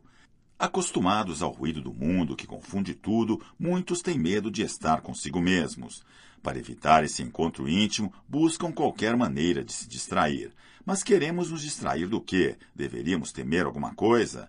Talvez se trate unicamente de não pensar, de evitar perguntas que precisamos fazer a nós mesmos. As transformações nos assustam, e a solidão é justamente a pista de decolagem das grandes mudanças, o palco onde nos equipamos para renascer em uma nova viagem vital. 51. A potência intelectual de um homem se mede pelo humor que ele é capaz de manifestar. Nietzsche falou várias vezes sobre a importância do humor, que considerava uma tábua de salvação para os desgostos que a vida nos oferece. O homem sofre tão terrivelmente no mundo que se viu obrigado a inventar o riso. Ele chegava até a duvidar de qualquer afirmação apresentada com excessiva seriedade. Deveríamos taxar de falsa toda a verdade que não tenha sido acompanhada de um sorriso. Vejamos os benefícios terapêuticos do humor constatados pela medicina. Atua como analgésico, melhora a circulação e regula a pressão arterial. É um exercício aeróbico. Cinco minutos de risadas equivalem a 45 minutos de exercícios leves. Massageia os órgãos internos, reforça as defesas e previne doenças, alivia o estresse e a fadiga, libera endorfina, o hormônio da felicidade, promove o alívio muscular e o bem-estar, ajuda a relativizar os problemas. 52. Gosto dos valentes, mas não basta ser um espadachim, também é preciso saber a quem ferir. E muitas vezes abster-se demonstra mais bravura, reservando-se para um inimigo mais digno. Assim como o sorriso traz benefícios óbvios para a saúde, o ressentimento não apenas incide negativamente no estado de ânimo, como também pode desencadear doenças e distúrbios. A tabela a seguir lista as consequências dos dois estados opostos. Aborrecimento aumenta a pressão arterial. Perdão diminui a pressão arterial.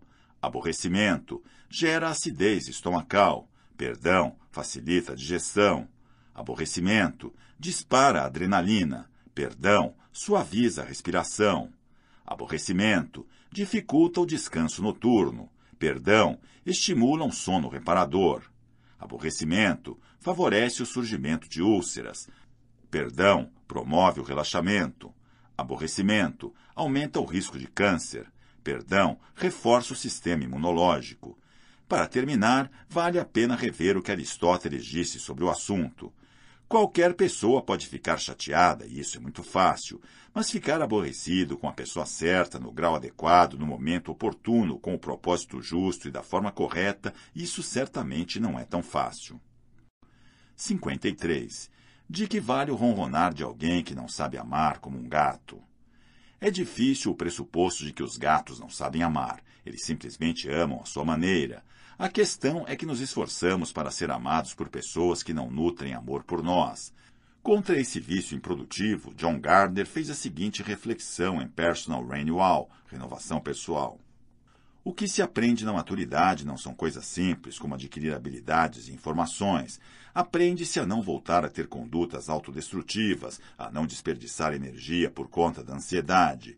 Descobre-se como dominar as tensões e que o ressentimento e a autocomiseração são duas das drogas mais tóxicas. Aprende-se que o mundo adora o talento, mas recompensa o caráter. Entende-se que quase todas as pessoas não estão a nosso favor e nem contra nós, mas absortas em si mesmas. Aprende-se, finalmente, que por maior que seja nosso empenho em agradar os demais, sempre haverá pessoas que não nos amam. Trata-se de uma lição no início, mas que no fim se mostra muito tranquilizadora. 54. Para chegar a ser sábio é preciso querer experimentar certas vivências, mas isso é muito perigoso. Mais de um sábio foi devorado nessa tentativa. Em uma entrevista concedida recentemente a uma revista brasileira, Paulo Coelho afirmou que muitas iniciativas solidárias, como as de Bono Vox, não servem para nada e são apenas boas intenções para impressionar o povo.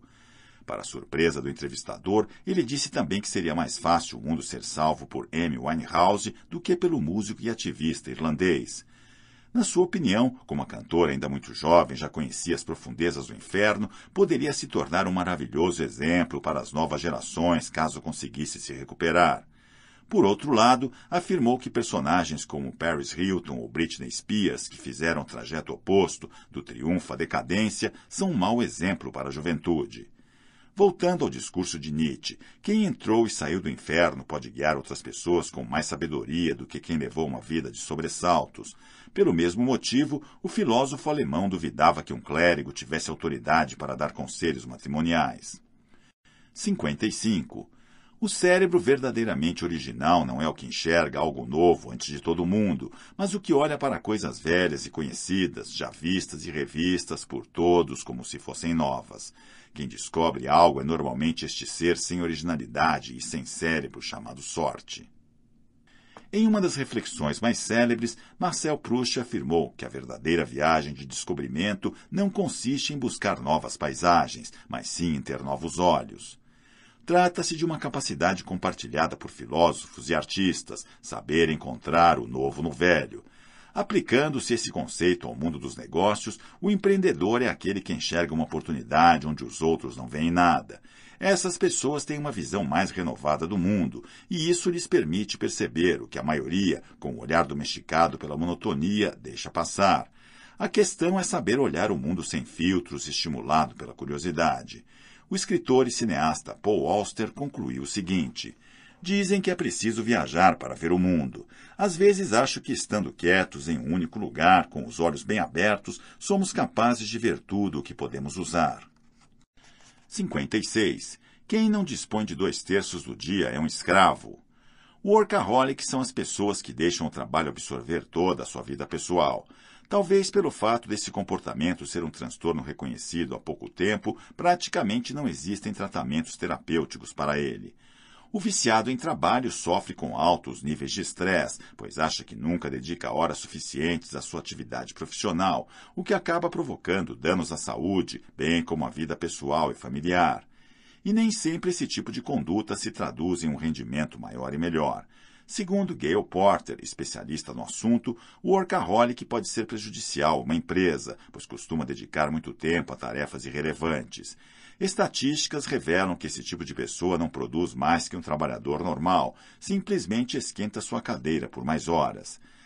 Já que nossa civilização oferece tantas opções de atividades culturais para o tempo livre, vale a pena seguir o modelo clássico: oito horas para trabalhar, oito horas para dormir e oito horas para o lazer. 57.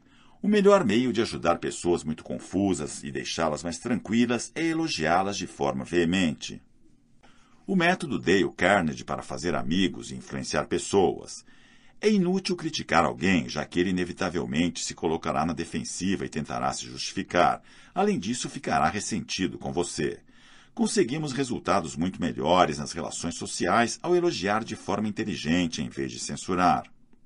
É muito mais proveitoso e seguro corrigir a si mesmo do que tentar fazer com que os outros se corrijam. As pessoas mais populares são as que deixam seus interlocutores falarem e se interessam sinceramente por seus problemas. Em vez de censurar os outros, é mais fácil entendê-los e procurar saber por que se comportam de certa maneira. Você fará mais amigos em dois meses interessando-se pelas pessoas do que em dois anos tentando fazer com que elas se interessem por você. Qualquer idiota é capaz de criticar, condenar e se queixar, e a maioria faz isso muito bem. 58. O homem amadurece quando reencontra a seriedade que demonstrava em suas brincadeiras de criança. Eis um tema que realmente importava para Nietzsche, pois ele afirmava que em qualquer homem autêntico existe uma criança querendo brincar. Para o filósofo alemão, considerar fábulas e jogos coisas infantis é sinal de grande pobreza intelectual, pois só as pessoas capazes de manter a curiosidade e o espírito lúdico da infância terão sempre novos êxitos ao seu alcance. A criança encara sua brincadeira como um trabalho e os contos de fadas como verdade. Os cientistas, artistas intelectuais demonstram a mesma atitude. Por isso, devemos sempre manter um pé no fundo da fantasia. Hans Christian Andersen disse que os contos de fadas são escritos para que as crianças durmam, mas também para que os adultos despertem. Talvez tenha chegado o momento de deixarmos um pouco de lado o mundo de adultos e começarmos a alimentar nossa alma criativa com as inspirações que a preenchiam quando éramos pequenos. 59. Ninguém é tão louco que não possa encontrar outro louco que o entenda. Em um artigo dedicado à sincronicidade, a teoria das casualidades expostas por Jung, existe uma citação de Ernesto Sábato para explicar que as coincidências têm mais a ver com afinidade do que com uma obscura lógica da sorte. Vamos tomar como exemplo dois amigos que convivem por muito tempo, mas se separaram ao irem morar em países diferentes. Por mais estranho que pareça, eles terão grande possibilidade de se reencontrar em qualquer lugar do mundo que visitem. E isso acontece por uma razão muito simples. Se eles têm gostos e hábitos parecidos, não é improvável escolherem viajar para a mesma cidade, Tóquio, por exemplo, na mesma época do ano. Uma vez ali, como os dois têm referências parecidas, irão aos mesmos lugares no mesmo período do dia. Quando, após anos sem se ver, se encontram de repente uma livraria para estrangeiros no bairro de Ginza, os dois dizem: Que coincidência! Mas na verdade não poderia ter sido de outra forma. Por outro lado, como diz Sábato, duas pessoas muito diferentes podem viver uma ao lado da outra e não se encontrarem nunca, nem mesmo na própria rua. 60. Na maior parte das vezes que não aceitamos uma opinião, isso acontece por causa do dom em que ela foi manifestada. Aqui vão quatro dicas para a arte da conversa. Escute de forma ativa. É fácil distinguir os melhores interlocutores, pois eles sabem ouvir sem interromper para expressar sua opinião. Da mesma forma, uma atitude ausente da nossa faz parte com que o outro perca o entusiasmo. Dê sua opinião somente quando a pedirem. Invadir o território alheio para dizer a alguém o que fazer pode causar atritos.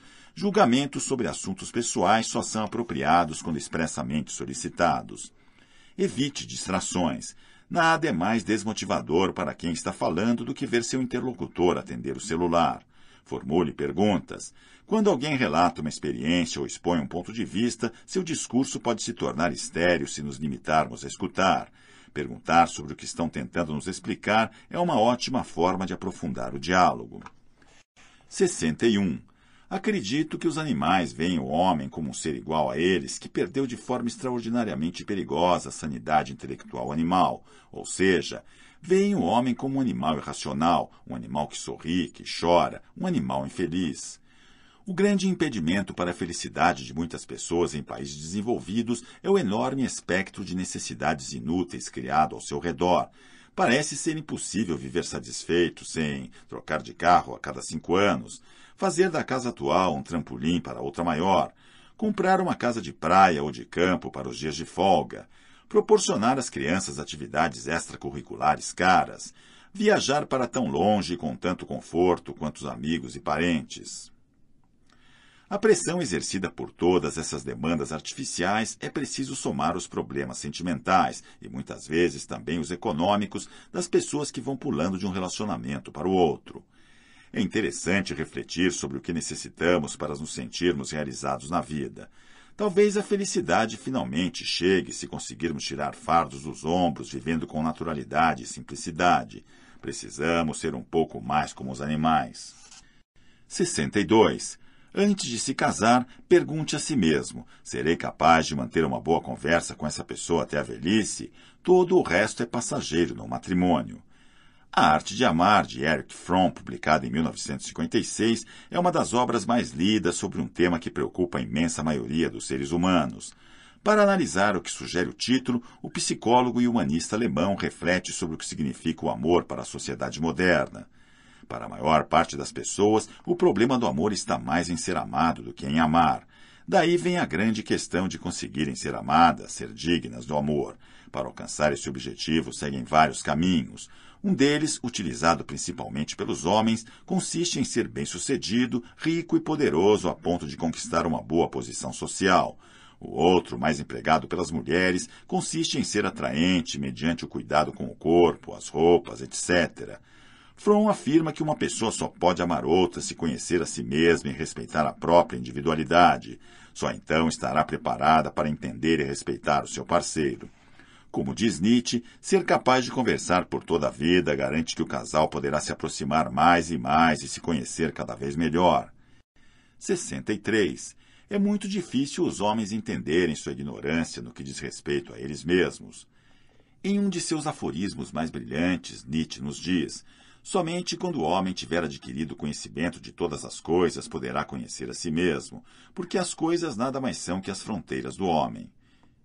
Isso nos sugere que não há nada mais difícil e trabalhoso que o autoconhecimento, tarefa que levou místicos e ermitãos a se recolherem em lugares afastados, na mais absoluta solidão. Na verdade, toda a filosofia parte da inscrição de que os sete sábios deixaram no frontispício do oráculo de Delfos: Conhece-te a ti mesmo. Trata-se de uma ambição que, segundo Erasmo de Roterdã, nos leva a assumir com humildade o fato de que não sabemos nada. Da mesma forma que o copo vazio espera ser preenchido, somente a partir da humildade se pode começar a construir a verdadeira sabedoria. A própria Bíblia nos adverte de que se você não se conhece, seguirá o caminho do rebanho. Por isso, conhecer a si mesmo não é necessariamente um ato de egocentrismo, mas uma análise das possibilidades que temos de traçar uma rota sem nos perder nos desvios. 64. Pobre do pensador que não é o jardineiro, mas apenas o canteiro de suas plantas. No livro dedicado aos mestres Zen, o filósofo e estudioso das religiões Timothy Freck comenta de que forma a meditação trabalha para purificar a mente. Por meio da meditação, os estudantes do Zen calam seus pensamentos e tomam consciência da mente vazia que os contém, Assim como as partículas de um copo d'água suja pousam no fundo quando paramos de agitá-lo e o líquido fica transparente, os pensamentos caem quando a mente não está agitada e a consciência se aclara. Esse tipo de exercício tem como objetivo transformar o pensador em jardineiro das próprias plantas, seguindo as palavras de Nietzsche. Para isso, é importante não julgar os pensamentos como bons ou maus. Ao identificá-los simplesmente como pensamentos e deixar que passem, eles se dissolvem para que nossa mente fique transparente, sem filtros, como um cristal. Quando não há preconceitos, a luz da vida faz florescer o melhor de nós em nosso jardim interior. 65. Um poeta escreveu em sua porta: Quem entrar aqui me honrará, quem não entrar me proporcionará um prazer. Baseamos nossa autoestima na imagem que os outros têm de nós, e é exatamente isso que Nietzsche critica com o exemplo do poeta. Quem não permite que sua felicidade dependa da aprovação alheia está sempre no melhor dos mundos. A fábula a seguir ilustra bem a posição dependente das pessoas que se sentem incompreendidas em seu ambiente e pensam que em outro lugar seriam mais valorizadas. Certo dia, uma coruja encontrou um pássaro que lhe perguntou: Aonde você vai? Estou me mudando para o leste, disse a coruja. Por quê? perguntou o pássaro. As pessoas aqui não gostam muito dos sons que eu faço, por isso vou para o leste. Se puder mudar sua voz, tudo ficará bem. Mas se não puder, mesmo indo para o leste, vai acontecer a mesma coisa, pois as pessoas de lá também não vão gostar. 66. A verdade é que amamos a vida não porque estamos acostumados com ela, mas porque estamos acostumados com o amor. Amar é a primeira e principal das atividades humanas, ainda que às vezes as pessoas finjam que existem coisas mais importantes. No livro A Última Grande Lição, o jornalista Mitch Albon descreve os ensinamentos recebidos do mestre em seus dias derradeiros. Todos eles apontam na mesma direção. No fim, só o que conta é o amor que demos e recebemos.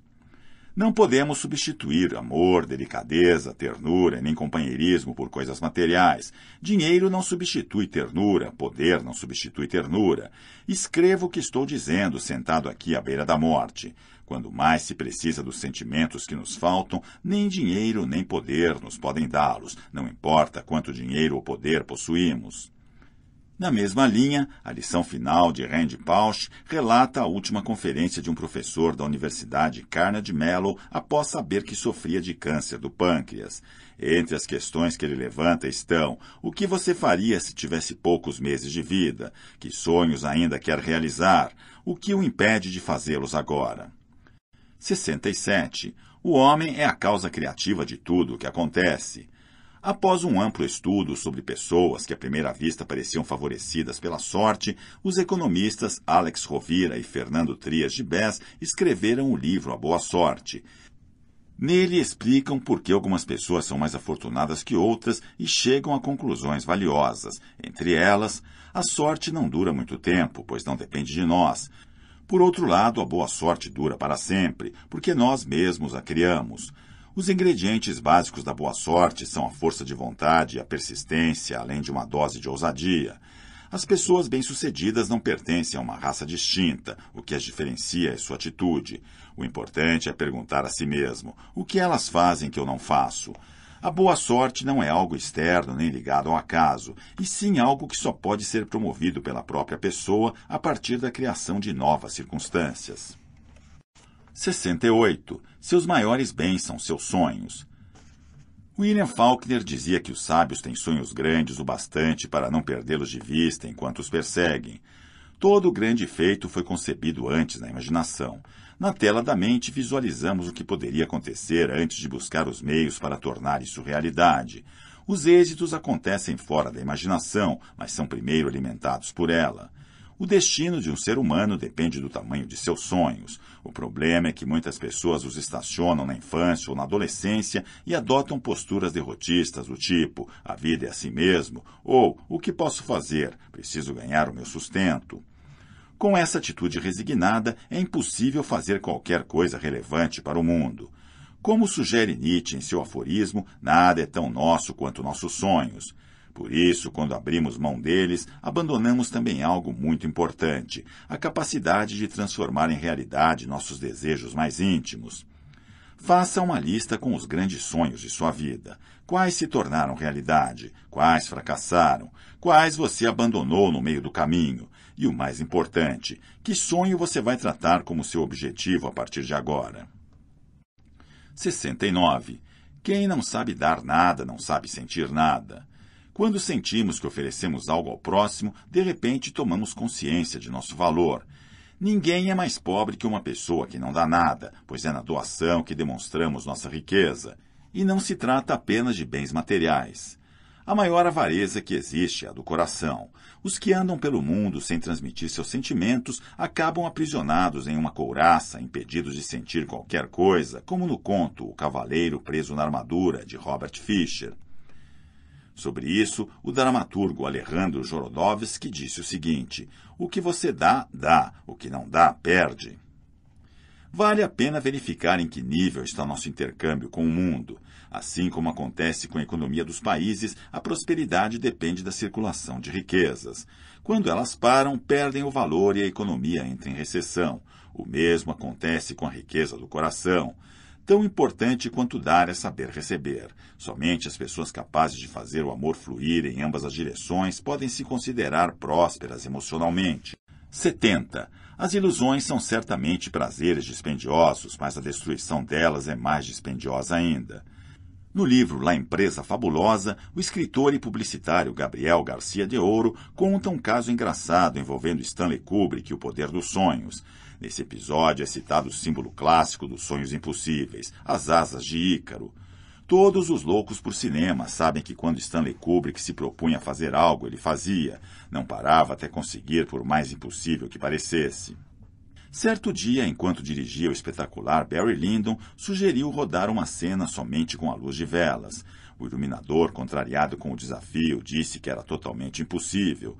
E um colaborador fez Kubrick se lembrar de uma história mitológica que o fascinava, o voo de Ícaro. Stanley Kubrick olhou para todos e disse: A fábula de Ícaro demonstra que a cera não é um bom material para quem quer se aproximar do Sol. Deveriam ter trabalhado mais na fabricação das asas. 71. A essência de toda arte bela, de toda arte grandiosa, é a gratidão. A gratidão é uma condição indispensável para apreciarmos a beleza do mundo. Algumas pessoas que aparentemente têm tudo se sentem felizes, ao passo que outras se maravilham com os pequenos grandes presentes que recebem todos os dias. Entre essas últimas encontra-se a ativista americana Ellen Keller, que, mesmo cega, surda e muda, foi capaz de desfrutar dos sentidos que lhe restavam em experiências quase místicas. São delas as seguintes palavras: Use os olhos como se fosse ficar cego amanhã. Escute a música das vozes, o canto dos pássaros, as poderosas notas de uma orquestra como se amanhã fosse ficar surdo. Toque cada objeto como se o sentido do tato lhe fosse faltar amanhã.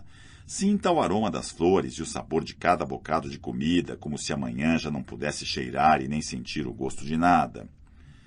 Se praticarmos a arte da gratidão, tingiremos nossa lente emocional de boas sensações nas horas de dificuldade. Mesmo em situações de tensão e contrariedade, basta nos deixarmos alimentar pela beleza do mundo para conseguirmos encontrar o equilíbrio que nos permitirá superar as provações mais duras. 72. Não é raro encontrar cópias de grandes homens, e como acontece com os quadros, a maior parte das pessoas parece mais interessada nas cópias do que nos originais.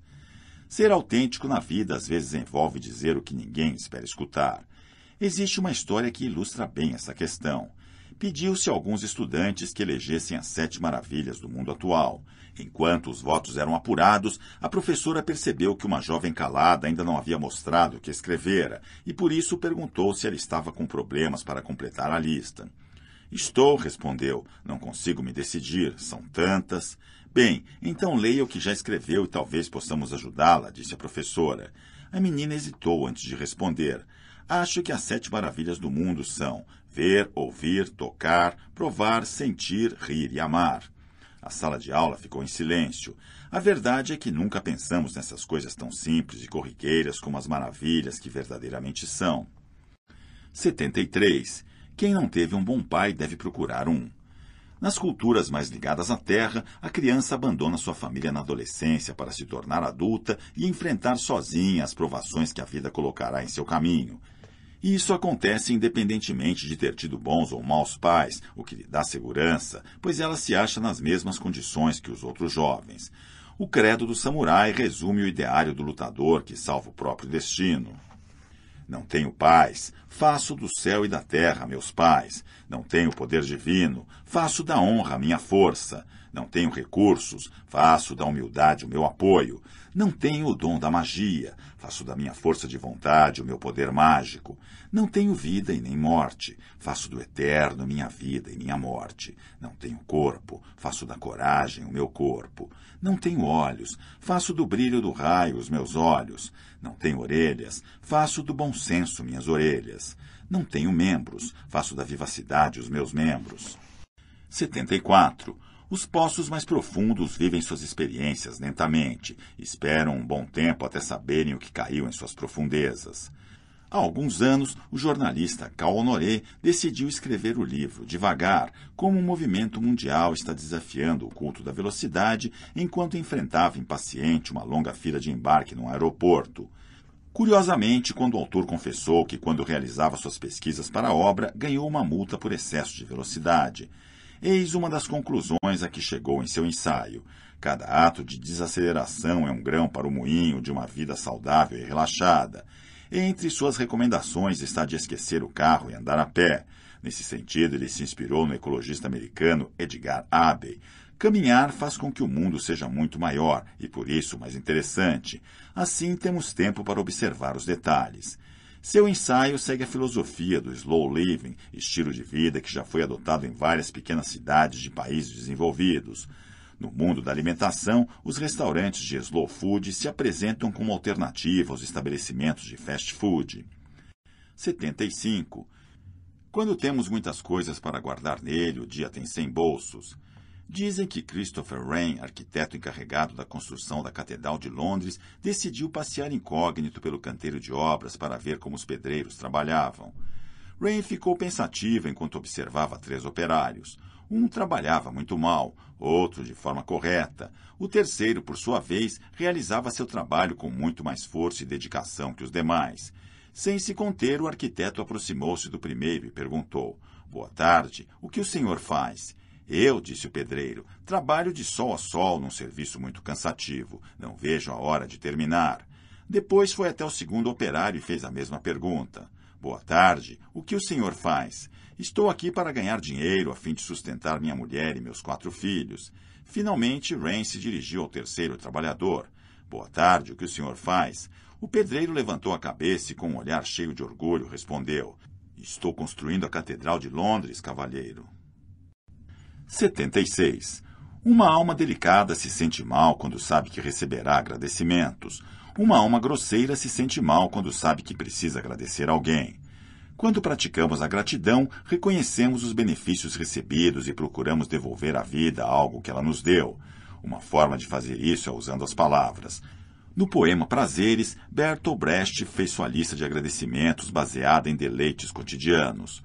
O primeiro olhar pela janela ao despertar, o velho livro que volto a encontrar, rostos entusiasmados, neve, a mudança das estações, o jornal, o cachorro, a dialética, tomar banho, nadar, música antiga, sapatos confortáveis, entender, música nova, escrever, plantar, viajar, cantar, ser amável.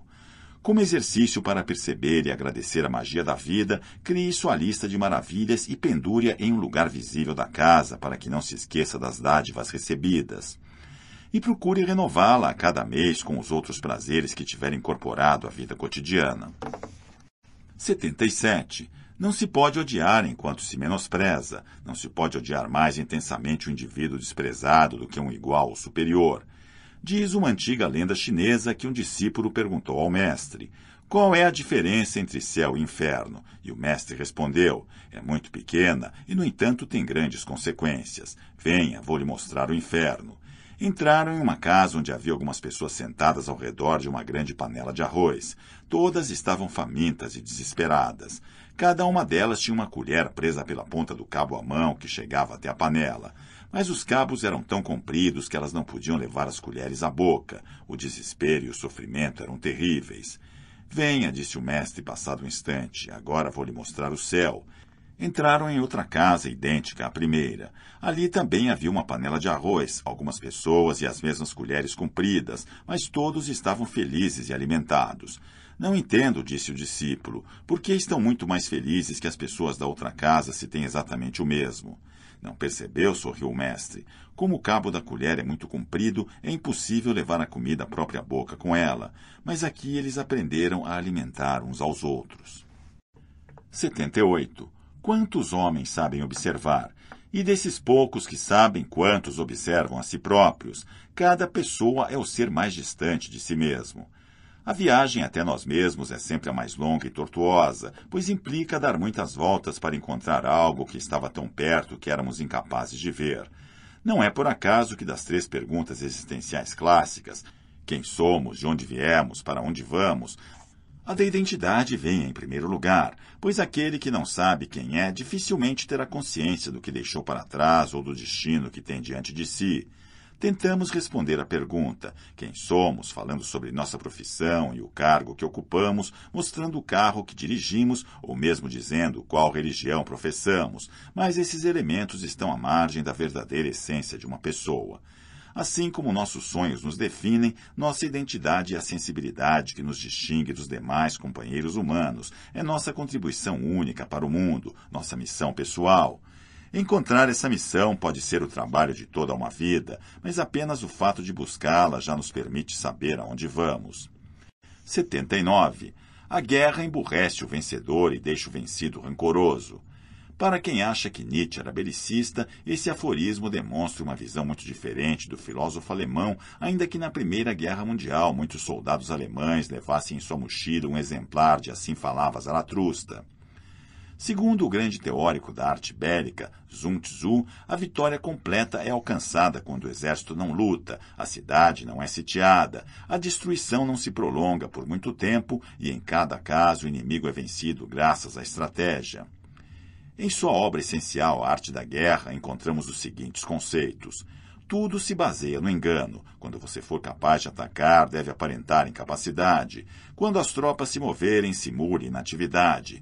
Se estiver próximo ao inimigo, deve fazê-lo acreditar que está longe. Se estiver longe, convença-o de que está perto. É preciso golpear o inimigo quando ele estiver desorganizado e se preparar quando ele estiver seguro em todos os flancos. Evite-o enquanto ele parecer mais forte. É melhor conservar um inimigo intacto do que destruí-lo. E isso por um motivo simples. Se você capturar seus soldados e os conquistar, poderá dominar os chefes deles. Cada mestre não tem mais que um aluno, e esse aluno lhe será infiel, pois está predestinado a ser mestre também. Na tradição Zen, mundos são diálogos breves entre o mestre e seu discípulo. Um dos mais famosos é o que conta a história de um estudante que acidentalmente quebrou um vaso de grande valor que pertencia a seu mestre. Ao saber que ele se aproximava, o aluno recolheu os cacos do vaso e os escondeu sob o hábito. Quando o professor entrou na sala, o pupilo lhe perguntou: Por que morremos, mestre? Trata-se de algo natural, respondeu. Tudo tem um princípio e um fim. Tudo deve viver o tempo que lhe convier e nada mais. Depois deve morrer. O estudante então deixou cair os cacos do vaso no chão e disse: Chegou a hora da morte para o seu vaso, mestre. 81. O mundo real é muito menor que o mundo da imaginação. Júlio Verne disse certa vez: tudo que uma pessoa pode imaginar, outras transformarão em realidade.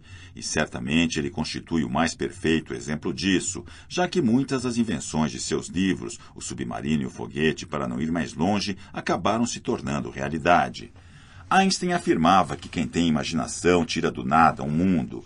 Por sua vez, o poeta espanhol Gustavo Adolfo Becker dizia que a imaginação serve para viajar e custa bem menos.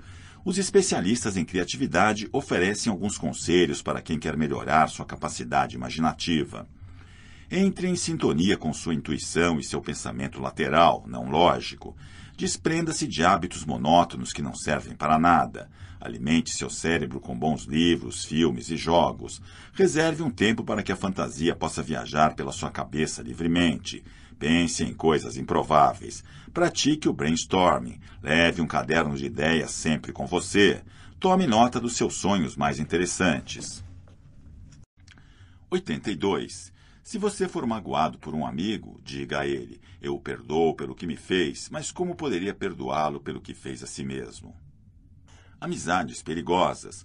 Como identificar um vampiro que se alimenta da energia alheia? A. São pessoas solícitas e, no início, extremamente amáveis. Diante de qualquer dificuldade, são as primeiras a entrar em contato, interessadas em nossos problemas, mesmo que mal nos escutem. B. Na primeira oportunidade, expõe seus problemas pessoais, tema que monopolizará as conversas. Se falarmos com esses indivíduos sobre algum projeto que nos entusiasme, eles nos darão argumentos para não seguirmos adiante, já que se comparam o tempo todo aos demais e não querem ver suas vítimas levando vantagem sobre eles.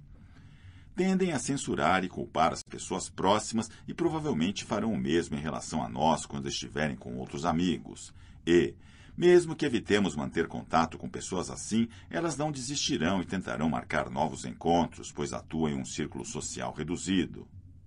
F. Eis o sinal mais característico de que estivemos com um vampiro que sugou nossa energia. Após o encontro, nos sentimos muito cansados e desanimados. 83. A esperança é muito mais estimulante que a sorte. A mitologia grega conta que Pandora abriu a tampa da caixa proibida e aproximou o rosto da pequena abertura, mas teve que se afastar rapidamente, espantada. Uma fumaça densa e negra saía da caixa em espirais, enquanto mil fantasmas horríveis se formavam naquelas nuvens que invadiam o mundo e escureciam o sol. Eram todas as doenças, as dores, os horrores e os vícios do mundo. Todos saíam da caixa de forma violenta, entrando nas tranquilas moradas dos homens. Pandora tentou fechar a caixa e evitar que mais males escapassem para remediar o desastre, mas foi em vão. O destino inexorável se cumpria, e desde então a vida dos homens foi assolada por todas as desventuras desencadeadas por Zeus. Quando a fumaça se desfez e a caixa parecia vazia, Pandora olhou para dentro dela e viu um lindo passarinho de asas cintilantes. Era a esperança. Ela se apressou em fechar a caixa, impedindo que a esperança escapasse também. Dessa forma, a esperança se conserva guardada no fundo de nosso coração. 84. O que não nos mata nos fortalece. Em seus últimos anos, Sigmund Freud disse as célebres palavras: Agradeço a vida por nada ter sido fácil para mim. Ainda que a existência do criador da psicanálise tenha sido repleta de dificuldades, indivíduos como o neuropsiquiatra francês Boris Cyrulnik, que escapou ainda criança do campo de concentração onde morreu toda a sua família, passaram por circunstâncias muito mais dramáticas. Porém, em vez de causar sua destruição, essas experiências aumentaram sua força e fizeram dele uma pessoa mais sábia. Trata-se de um processo chamado resiliência, que Cyrulnik comenta em Os Patinhos Feios. A resiliência é a arte de navegar pelas correntezas.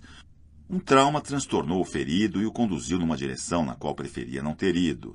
Pelo fato de ter caído em uma corrente que o arrastou e o levou até uma cascata de problemas, o resiliente recorrerá aos recursos internos impregnados em sua memória e deverá lutar para não se deixar arrastar pelo curso natural dos traumas.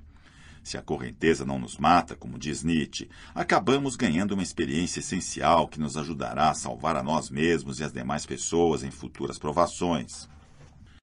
85. Quem vê mal sempre vê pouco, quem escuta mal sempre escuta demais. No poema intitulado Razões Adicionais para os Poetas Mentirem, Hans Magnus Heisenberger criticou o uso que os seres humanos fazem da linguagem, nem sempre utilizada em prol da verdade.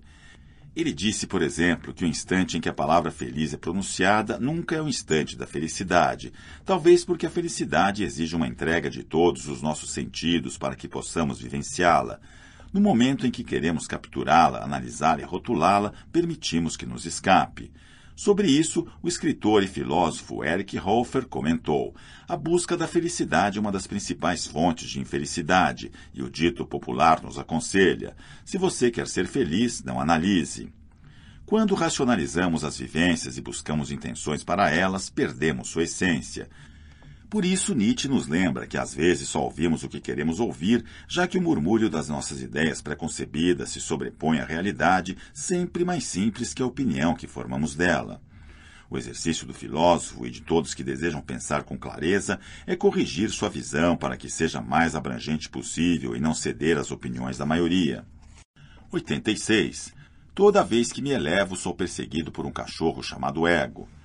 Nosso ego é uma das principais fontes de sofrimento e estresse a que estamos expostos, já que é insaciável e difícil de ser domado. Nem mesmo os mestres que teorizaram sobre o ego se livraram dele, como mostram as lutas de poder nas quais frequentemente se envolviam. Ken Wilber, mestre espiritual, pensa o seguinte sobre a questão. Acho lamentável que as pessoas imaginem que os sábios não têm problema com as coisas que são complicadas para todo mundo, por exemplo, o dinheiro, a comida e o sexo.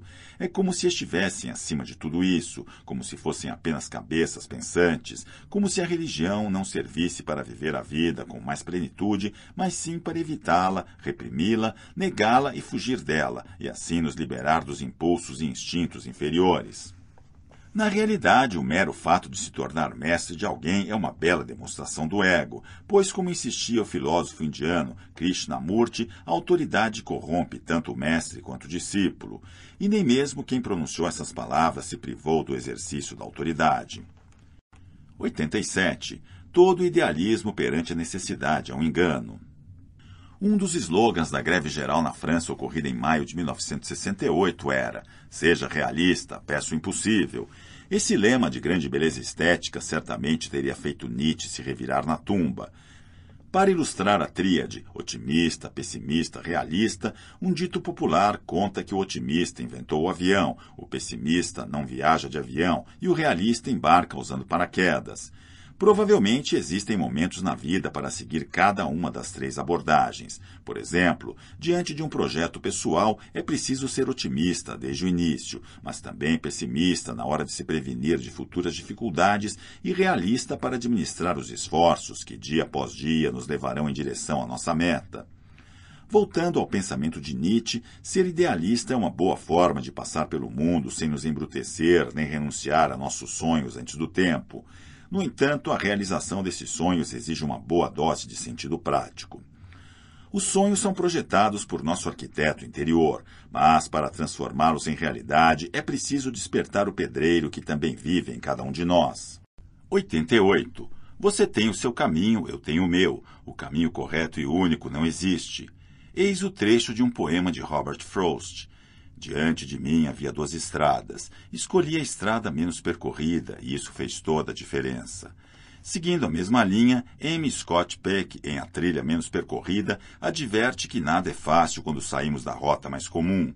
É humano e sábio temer o desconhecido, ficar ao menos um pouco apreensivo ao embarcar em uma aventura. No entanto, é somente com as aventuras que aprendemos coisas importantes.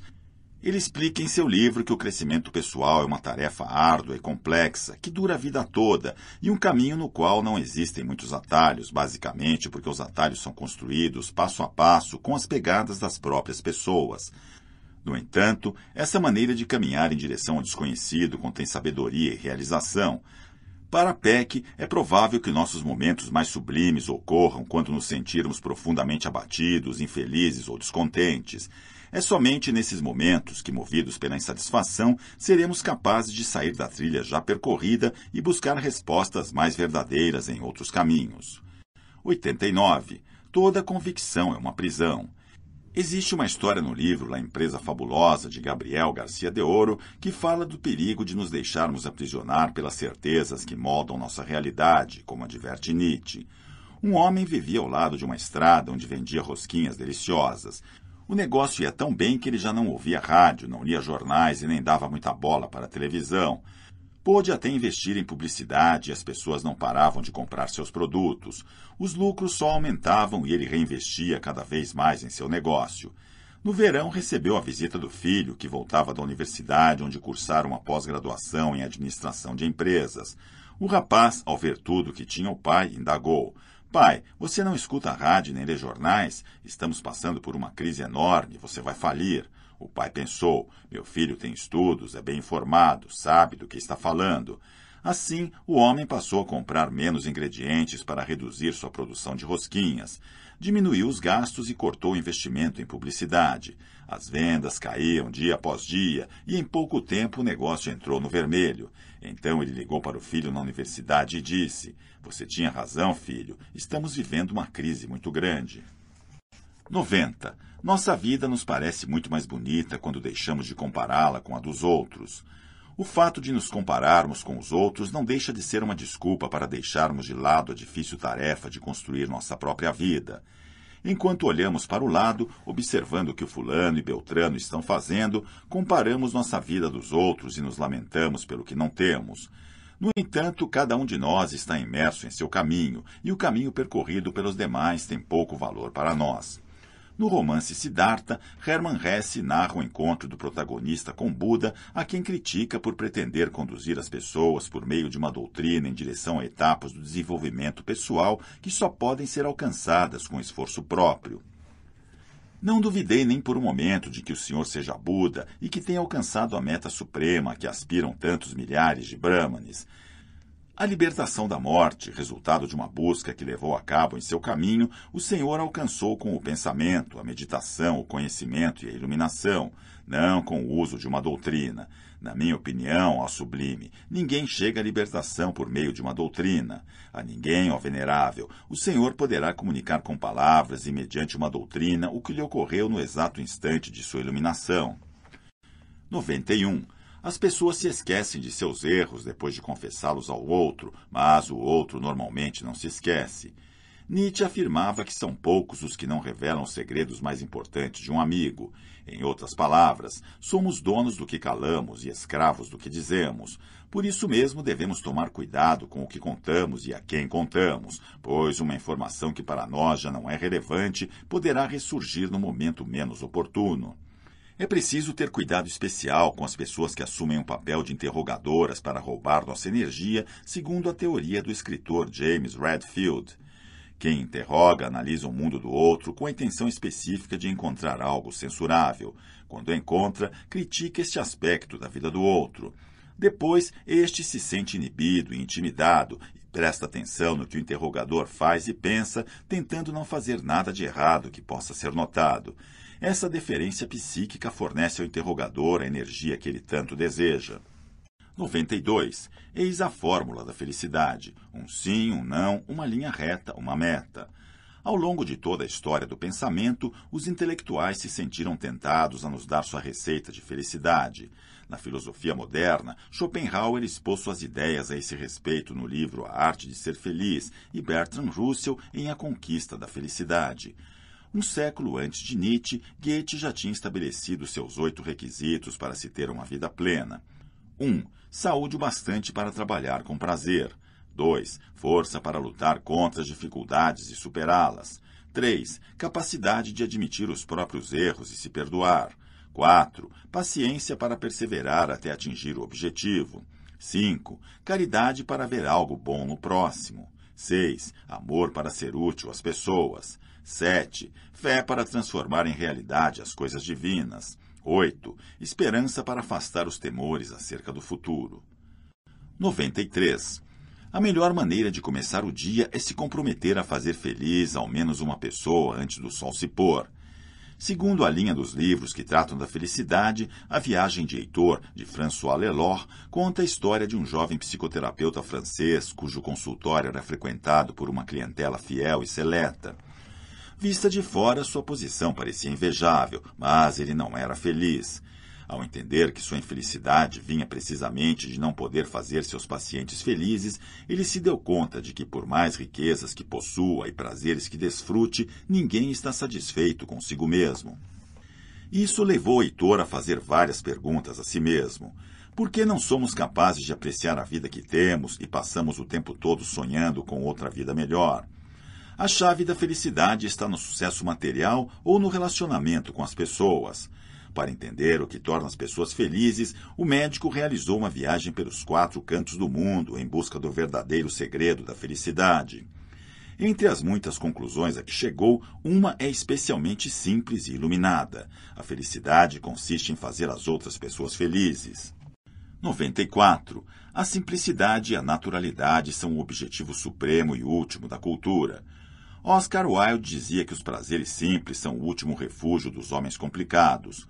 Um dos precursores da autoajuda, Henry David Thoreau, quis experimentar a vida simples e por isso viveu dois anos no meio da floresta.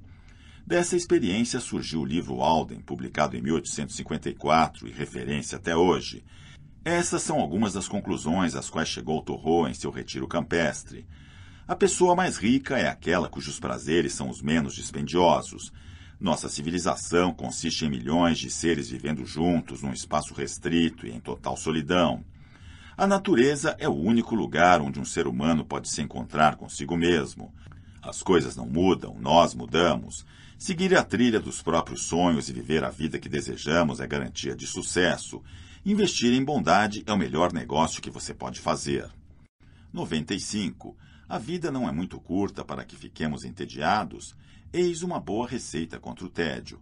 1. Um, abandone todos os compromissos desnecessários que não trazem mais que tédio e mau humor à sua vida. 2. Afaste-se pouco a pouco de todas as pessoas que se queixam o tempo todo e nunca lhe dizem algo realmente interessante. 3. Pergunte a si mesmo se o seu trabalho é estimulante o bastante ou se você poderia exercer outra atividade mais motivadora. 4. Recupere velhos projetos que sempre quis levar adiante, como aprender um idioma, tocar um instrumento, fazer um curso de teatro, etc. 5. Altere as rotinas que regeram sua vida nos últimos anos, mesmo que seja só para experimentar. 6. Frequente outros ambientes onde poderá conhecer pessoas diferentes.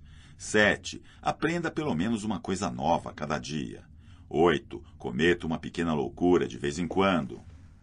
96. Não atacamos apenas para machucar o outro, para vencê-lo, mas algumas vezes pelo simples desejo de adquirir consciência de nossa força. Este pensamento de Nietzsche está em sintonia com O Príncipe de Maquiavel, manual clássico e pouco ético de uma perspectiva atual sobre a conservação do poder. Auxilia muito a um príncipe dar de si exemplos raros quanto ao governo interno quando se tem a ocasião de encontrar alguém que faça algo extraordinário na vida civil, ou para o bem ou para o mal, e escolher um modo de premiá-lo ou puni-lo. E um príncipe deve esforçar-se para obter para si, em todas as suas ações, a fama de grande homem e de excelente habilidade. Muitos julgam que um príncipe sábio deve, quando tem ocasião, com astúcia, alimentar algumas inimizades, a fim de que, oprimido o povo por elas, essa seja maior a sua grandeza. Eis outros conselhos que Maquiavel dá aos príncipes. Não se deve atacar o poder quando não se sabe se é possível destruí-lo. É preciso corromper ou oprimir os homens, pois eles se vingam de ataques menores, já que não podem se vingar dos maiores. As injustiças devem ser feitas todas de uma vez, pois quando há menos tempo para absorvê-las, elas causam menos danos. Já os favores devem ser concedidos pouco a pouco para que sejam mais bem apreciados. 97. Nossas carências são nossos melhores professores, mas nunca mostramos gratidão diante dos bons mestres. Fazer da carência um novo caminho, em vez de um motivo de frustração, é o que diferencia as mentes criativas das que se conformam com o fracasso. Existe um episódio protagonizado pelo violinista israelita Isaac Perman que vem sempre a calhar quando se fala em limitações. O músico precisava de muletas para se locomover, pois tivera poliomielite quando criança. Itzhak se apresentava no Lincoln Center, em Nova York, quando logo depois de começar a tocar, uma corda de seu violino arrebentou. O público imaginou que o concerto seria interrompido, pois trocar e afinar uma corda de violino não é tarefa fácil. Mas ele continuou tocando com as cordas restantes. É quase impossível executar uma partitura escrita para as quatro cordas do violino com apenas três, mas, para surpresa de todos, ele conseguiu. Ao terminar o concerto, o músico foi ovacionado. Ele então enxugou o suor da testa, ergueu o arco do violino pedindo silêncio e disse: Sabe de uma coisa? Às vezes a tarefa do artista é ver o que pode ser feito com o que lhe resta. 98. Quem fica remoendo alguma coisa se comporta de maneira tão tola quanto o cachorro que morde a pedra. O valor do que fazemos ou sentimos só pode ser determinado em função de sua utilidade. Se alguma coisa pode ser alterada no presente, vale a pena investir nisso todo o nosso esforço. O problema, como disse Nietzsche, é quando algo que fizemos no passado nos consome, algo que não podemos corrigir. Esta é a opinião do mestre vietnamita Thich Nhat Hanh. Quando pensamos no passado, podemos experimentar sentimentos de arrependimento ou de vergonha, e ao pensar no futuro, sentimentos de desejo e medo. Mas todos eles surgem no presente e o afetam. Quase sempre o efeito que nos causam não contribui para a nossa felicidade nem para a nossa satisfação. Temos que aprender a evitar esses sentimentos. O mais importante é saber que o passado e o futuro se encontram no presente e que, se nos ocuparmos do presente, seremos capazes de transformar o passado e o futuro. Por isso, em vez de morder uma pedra, é melhor pensar no que fazer aqui e agora com o que temos para assim melhorar nossa vida. 99. O amor não é consolo, é luz. Eis o segredo de um sábio desconhecido para que seus sonhos se realizem. Evite todas as fontes de energia negativa, sejam elas pessoas, lugares ou hábitos. Analise tudo de todos os ângulos possíveis. Desfrute a vida hoje. O ontem já se foi e o amanhã talvez nunca chegue. A família e os amigos são tesouros ocultos. Usufrua essas riquezas. Persiga seus sonhos. Ignore aqueles que tentarem desanimá-lo. Simplesmente faça. Continue tentando, por mais difícil que pareça, porque logo ficará mais fácil. A prática leva ao aperfeiçoamento. Quem desiste nunca ganha, quem ganha nunca desiste. Leia, estude e aprenda tudo o que for importante na vida. Deseje mais que tudo no mundo o que você quer que aconteça. Busque a excelência em tudo o que faz. Corra atrás de seus objetivos. Lute por eles. Anexo: A filosofia como terapia. Lu Marinoff pergunta a si mesmo em seu livro Mais Platão, Menos Prozac: Não seria um grande privilégio poder conversar sobre nossos medos, angústias ou qualquer tipo de aflição com os cérebros mais privilegiados da história? Certamente sentiríamos um grande alívio espiritual se dialogássemos sobre a morte com Platão ou Descartes. Descobriríamos facetas desconhecidas de nós mesmos se lêssemos Kant, Aristóteles ou Montesquieu. É exatamente isso que propõem os filósofos terapeutas. Eles dizem que a psicologia e os medicamentos muitas vezes não bastam para que uma pessoa resolva suas neuroses. Os remédios não fazem com que se deixe de temer a morte, por exemplo, podendo ser contraproducente em muitos casos. O aconselhamento filosófico não é uma moda passageira. Na verdade, há quase 30 anos vem sendo praticado e já alcançou resultados muito satisfatórios em pessoas que sofriam uma decepção após outra com psicólogos ou psiquiatras que oferecem tratamentos longos, caros, incômodos e muitas vezes prescrevem remédios com efeitos colaterais. Os filósofos terapeutas ajudam seus clientes a identificar o tipo de problema que enfrentam para poder encontrar a melhor solução, que normalmente é o pensamento filosófico mais adequado à personalidade e à formação intelectual do cliente. Uma das características que distinguem esses conselheiros é o fato de se concentrarem no presente e no futuro, evitando trazer à tona traumas de infância inutilmente. Afinal, já sabemos que não se pode alterar o passado. Infelizmente, vivemos num mundo em que tudo é rotulado. Existe uma síndrome para qualquer coisa. Parece necessário inventar doenças que não existem. Mas os filósofos terapeutas lutam contra essa tendência. Eles se negam a ver transtornos mentais onde eles não existem. Qualquer pessoa pode sofrer angústia emocional ao tentar entender o mundo e não deve ser considerada doente por isso. Todos nós sofremos com esse sentimento em algum momento. A angústia ou ansiedade que surge diante da ideia da morte ou da mudança drástica nos faz buscar respostas para várias perguntas. Não somos tão originais, pois as mesmas questões foram feitas anteriormente e os grandes filósofos as responderam. Talvez as respostas não sejam as que buscamos, mas podem nos ajudar a encontrar nossa própria explicação e algum consolo. As sessões com um filósofo terapeuta normalmente começam como uma conversa. Em algum momento, o cliente acaba formulando questões filosóficas, e ao saber que elas já tinham sido levantadas anteriormente, ele sente necessidade de se aprofundar no assunto. Finalmente, muitos resolvem ler as obras dos filósofos com que se identificam mais. Uma série de estudos realizados nos Estados Unidos chegou à conclusão de que um em cada dois americanos sofre de doença mental. Os filósofos terapeutas tentam demonstrar que essa informação não é apenas equivocada, mas também um ardil para assustar uma sociedade muito influenciável. É certo que algumas pessoas precisam ser medicadas ou até mesmo internadas em centros psiquiátricos, mas a imensa maioria da população não está doente. Simplesmente passa por um momento complicado e um pouco de boa filosofia pode ser de grande ajuda para superar esse período de crise. Em Mais Platão, Menos Prozac, Lu Marinoff nos fala do processo PICE, que em português significa paz. Trata-se de um acrônimo: problema, emoção, análise, contemplação e equilíbrio. Em primeiro lugar, o que devemos fazer é reconhecer o problema. Na maior parte das vezes já sabemos de que se trata, sendo ele simples ou não.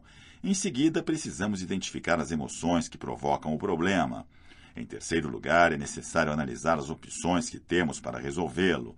O melhor seria neutralizar tanto o problema quanto as emoções que o causaram. Quando chegamos à quarta parte, temos que retroceder para ganhar perspectiva, buscando uma visão global sobre o assunto, e então chegarmos ao quinto passo, o equilíbrio. Depois de reconhecer o problema, identificar as emoções, analisar as opções que temos e formar uma visão global, estaremos preparados para tomar as decisões mais apropriadas. Algumas pessoas são capazes de completar o processo em uma única sessão com a ajuda de um terapeuta. Por outro lado, outras demoram meses para chegar às mesmas conclusões. Cada qual deve seguir o próprio ritmo. Todo mundo tem uma filosofia pessoal, ainda que a maior parte dos seres humanos não esteja preparada para utilizá-la, necessitando para isso de um guia. Quando os clientes finalmente percebem o tesouro que guardam em seu interior, tomam consciência de que sua vida acaba de se transformar e perdem muitos de seus medos, sentindo-se menos vulneráveis. Os filósofos terapeutas não foram apenas os escritos da filosofia ocidental, mas também utilizam os conhecimentos das filosofias orientais, como o hinduísmo, o budismo, o confucionismo e o taoísmo. Segundo eles, uma pessoa com dificuldade de encontrar um parceiro amoroso ou de escolher o mais adequado deveria consultar a filosofia de Buda ou Lao Tse, passando por Aristóteles ou Sêneca. Quem já tem um parceiro e quer manter a qualidade de seu relacionamento, faria bem em ler Thomas Hobbes, Pitágoras, Sócrates ou, ainda que pareça estranho, Maquiavel. Se é chegado o momento de grandes decisões e precisamos enfrentar o dilema de terminar ou não uma relação, não devemos deixar de consultar Anne Rand, o Dalai Lama, Immanuel Kant ou Jean-Paul Sartre. Se estamos insatisfeitos no trabalho, temos um chefe tirano ou nos sentimos entediados com nossas atribuições, deveríamos ler Voltaire, Rousseau, Aristóteles e também o Bhagavad Gita. Aos que se encontram na meia-idade, é possível superar a crise com o auxílio de Confúcio e Buda. Se não sabemos o que fazer da vida, não temos um objetivo ou sentimos um grande vazio, evitaremos decisões equivocadas com os pensamentos de Simone de Beauvoir, Thomas Mann e Rudyard Kipling. Também é possível superar o mais terrível dos medos, o da morte, seja nosso ou de um ente querido. O fato de que algum dia deixaremos de existir pode nos encher de angústia. Vale a pena tentar nos afastar dessa angústia conhecendo as ideias de Simone de Beauvoir, Lao Tse, David Hume, Confúcio. Se pensar por si mesmo é algo que tende a desaparecer na cultura de massa, o fato é que muitos encontros filosóficos vêm sendo realizados pelo mundo todo. Eles estão fazendo com que a filosofia volte a alimentar a mente das pessoas na vida cotidiana. O conhecimento não ocupa espaço, só nos falta vontade de pensar, comunicar e desligar a televisão por um tempo. Vamos colocar filosofia em nossa vida. Bibliografia recomendada: Amal Francis, El Elixir de la Felicidade, Oceano, Oceano, Cyrulnik Boris, Os Patinhos Feios, Martins Fontes, De Bono, Edward, Os Seis Chapéus do Pensamento, Sextante, Franklin, Victor, Em Busca de Sentido, Sinodal, Vozes, Garcia de Ouro, Gabriel, La Empresa Fabulosa, Planeta, Gomes, Tel, El Leitor de Nietzsche, Oceano, Honoré, Cal Devagar, Como o movimento mundial está desafiando o culto da velocidade, Record, Lelor, François, A Viagem de Heitor, Sai Editora, Marinoff, Lu, Mais Platão, Menos Prozac, Record, Scott Peck, A Trilha Menos Percorrida, Nova Era.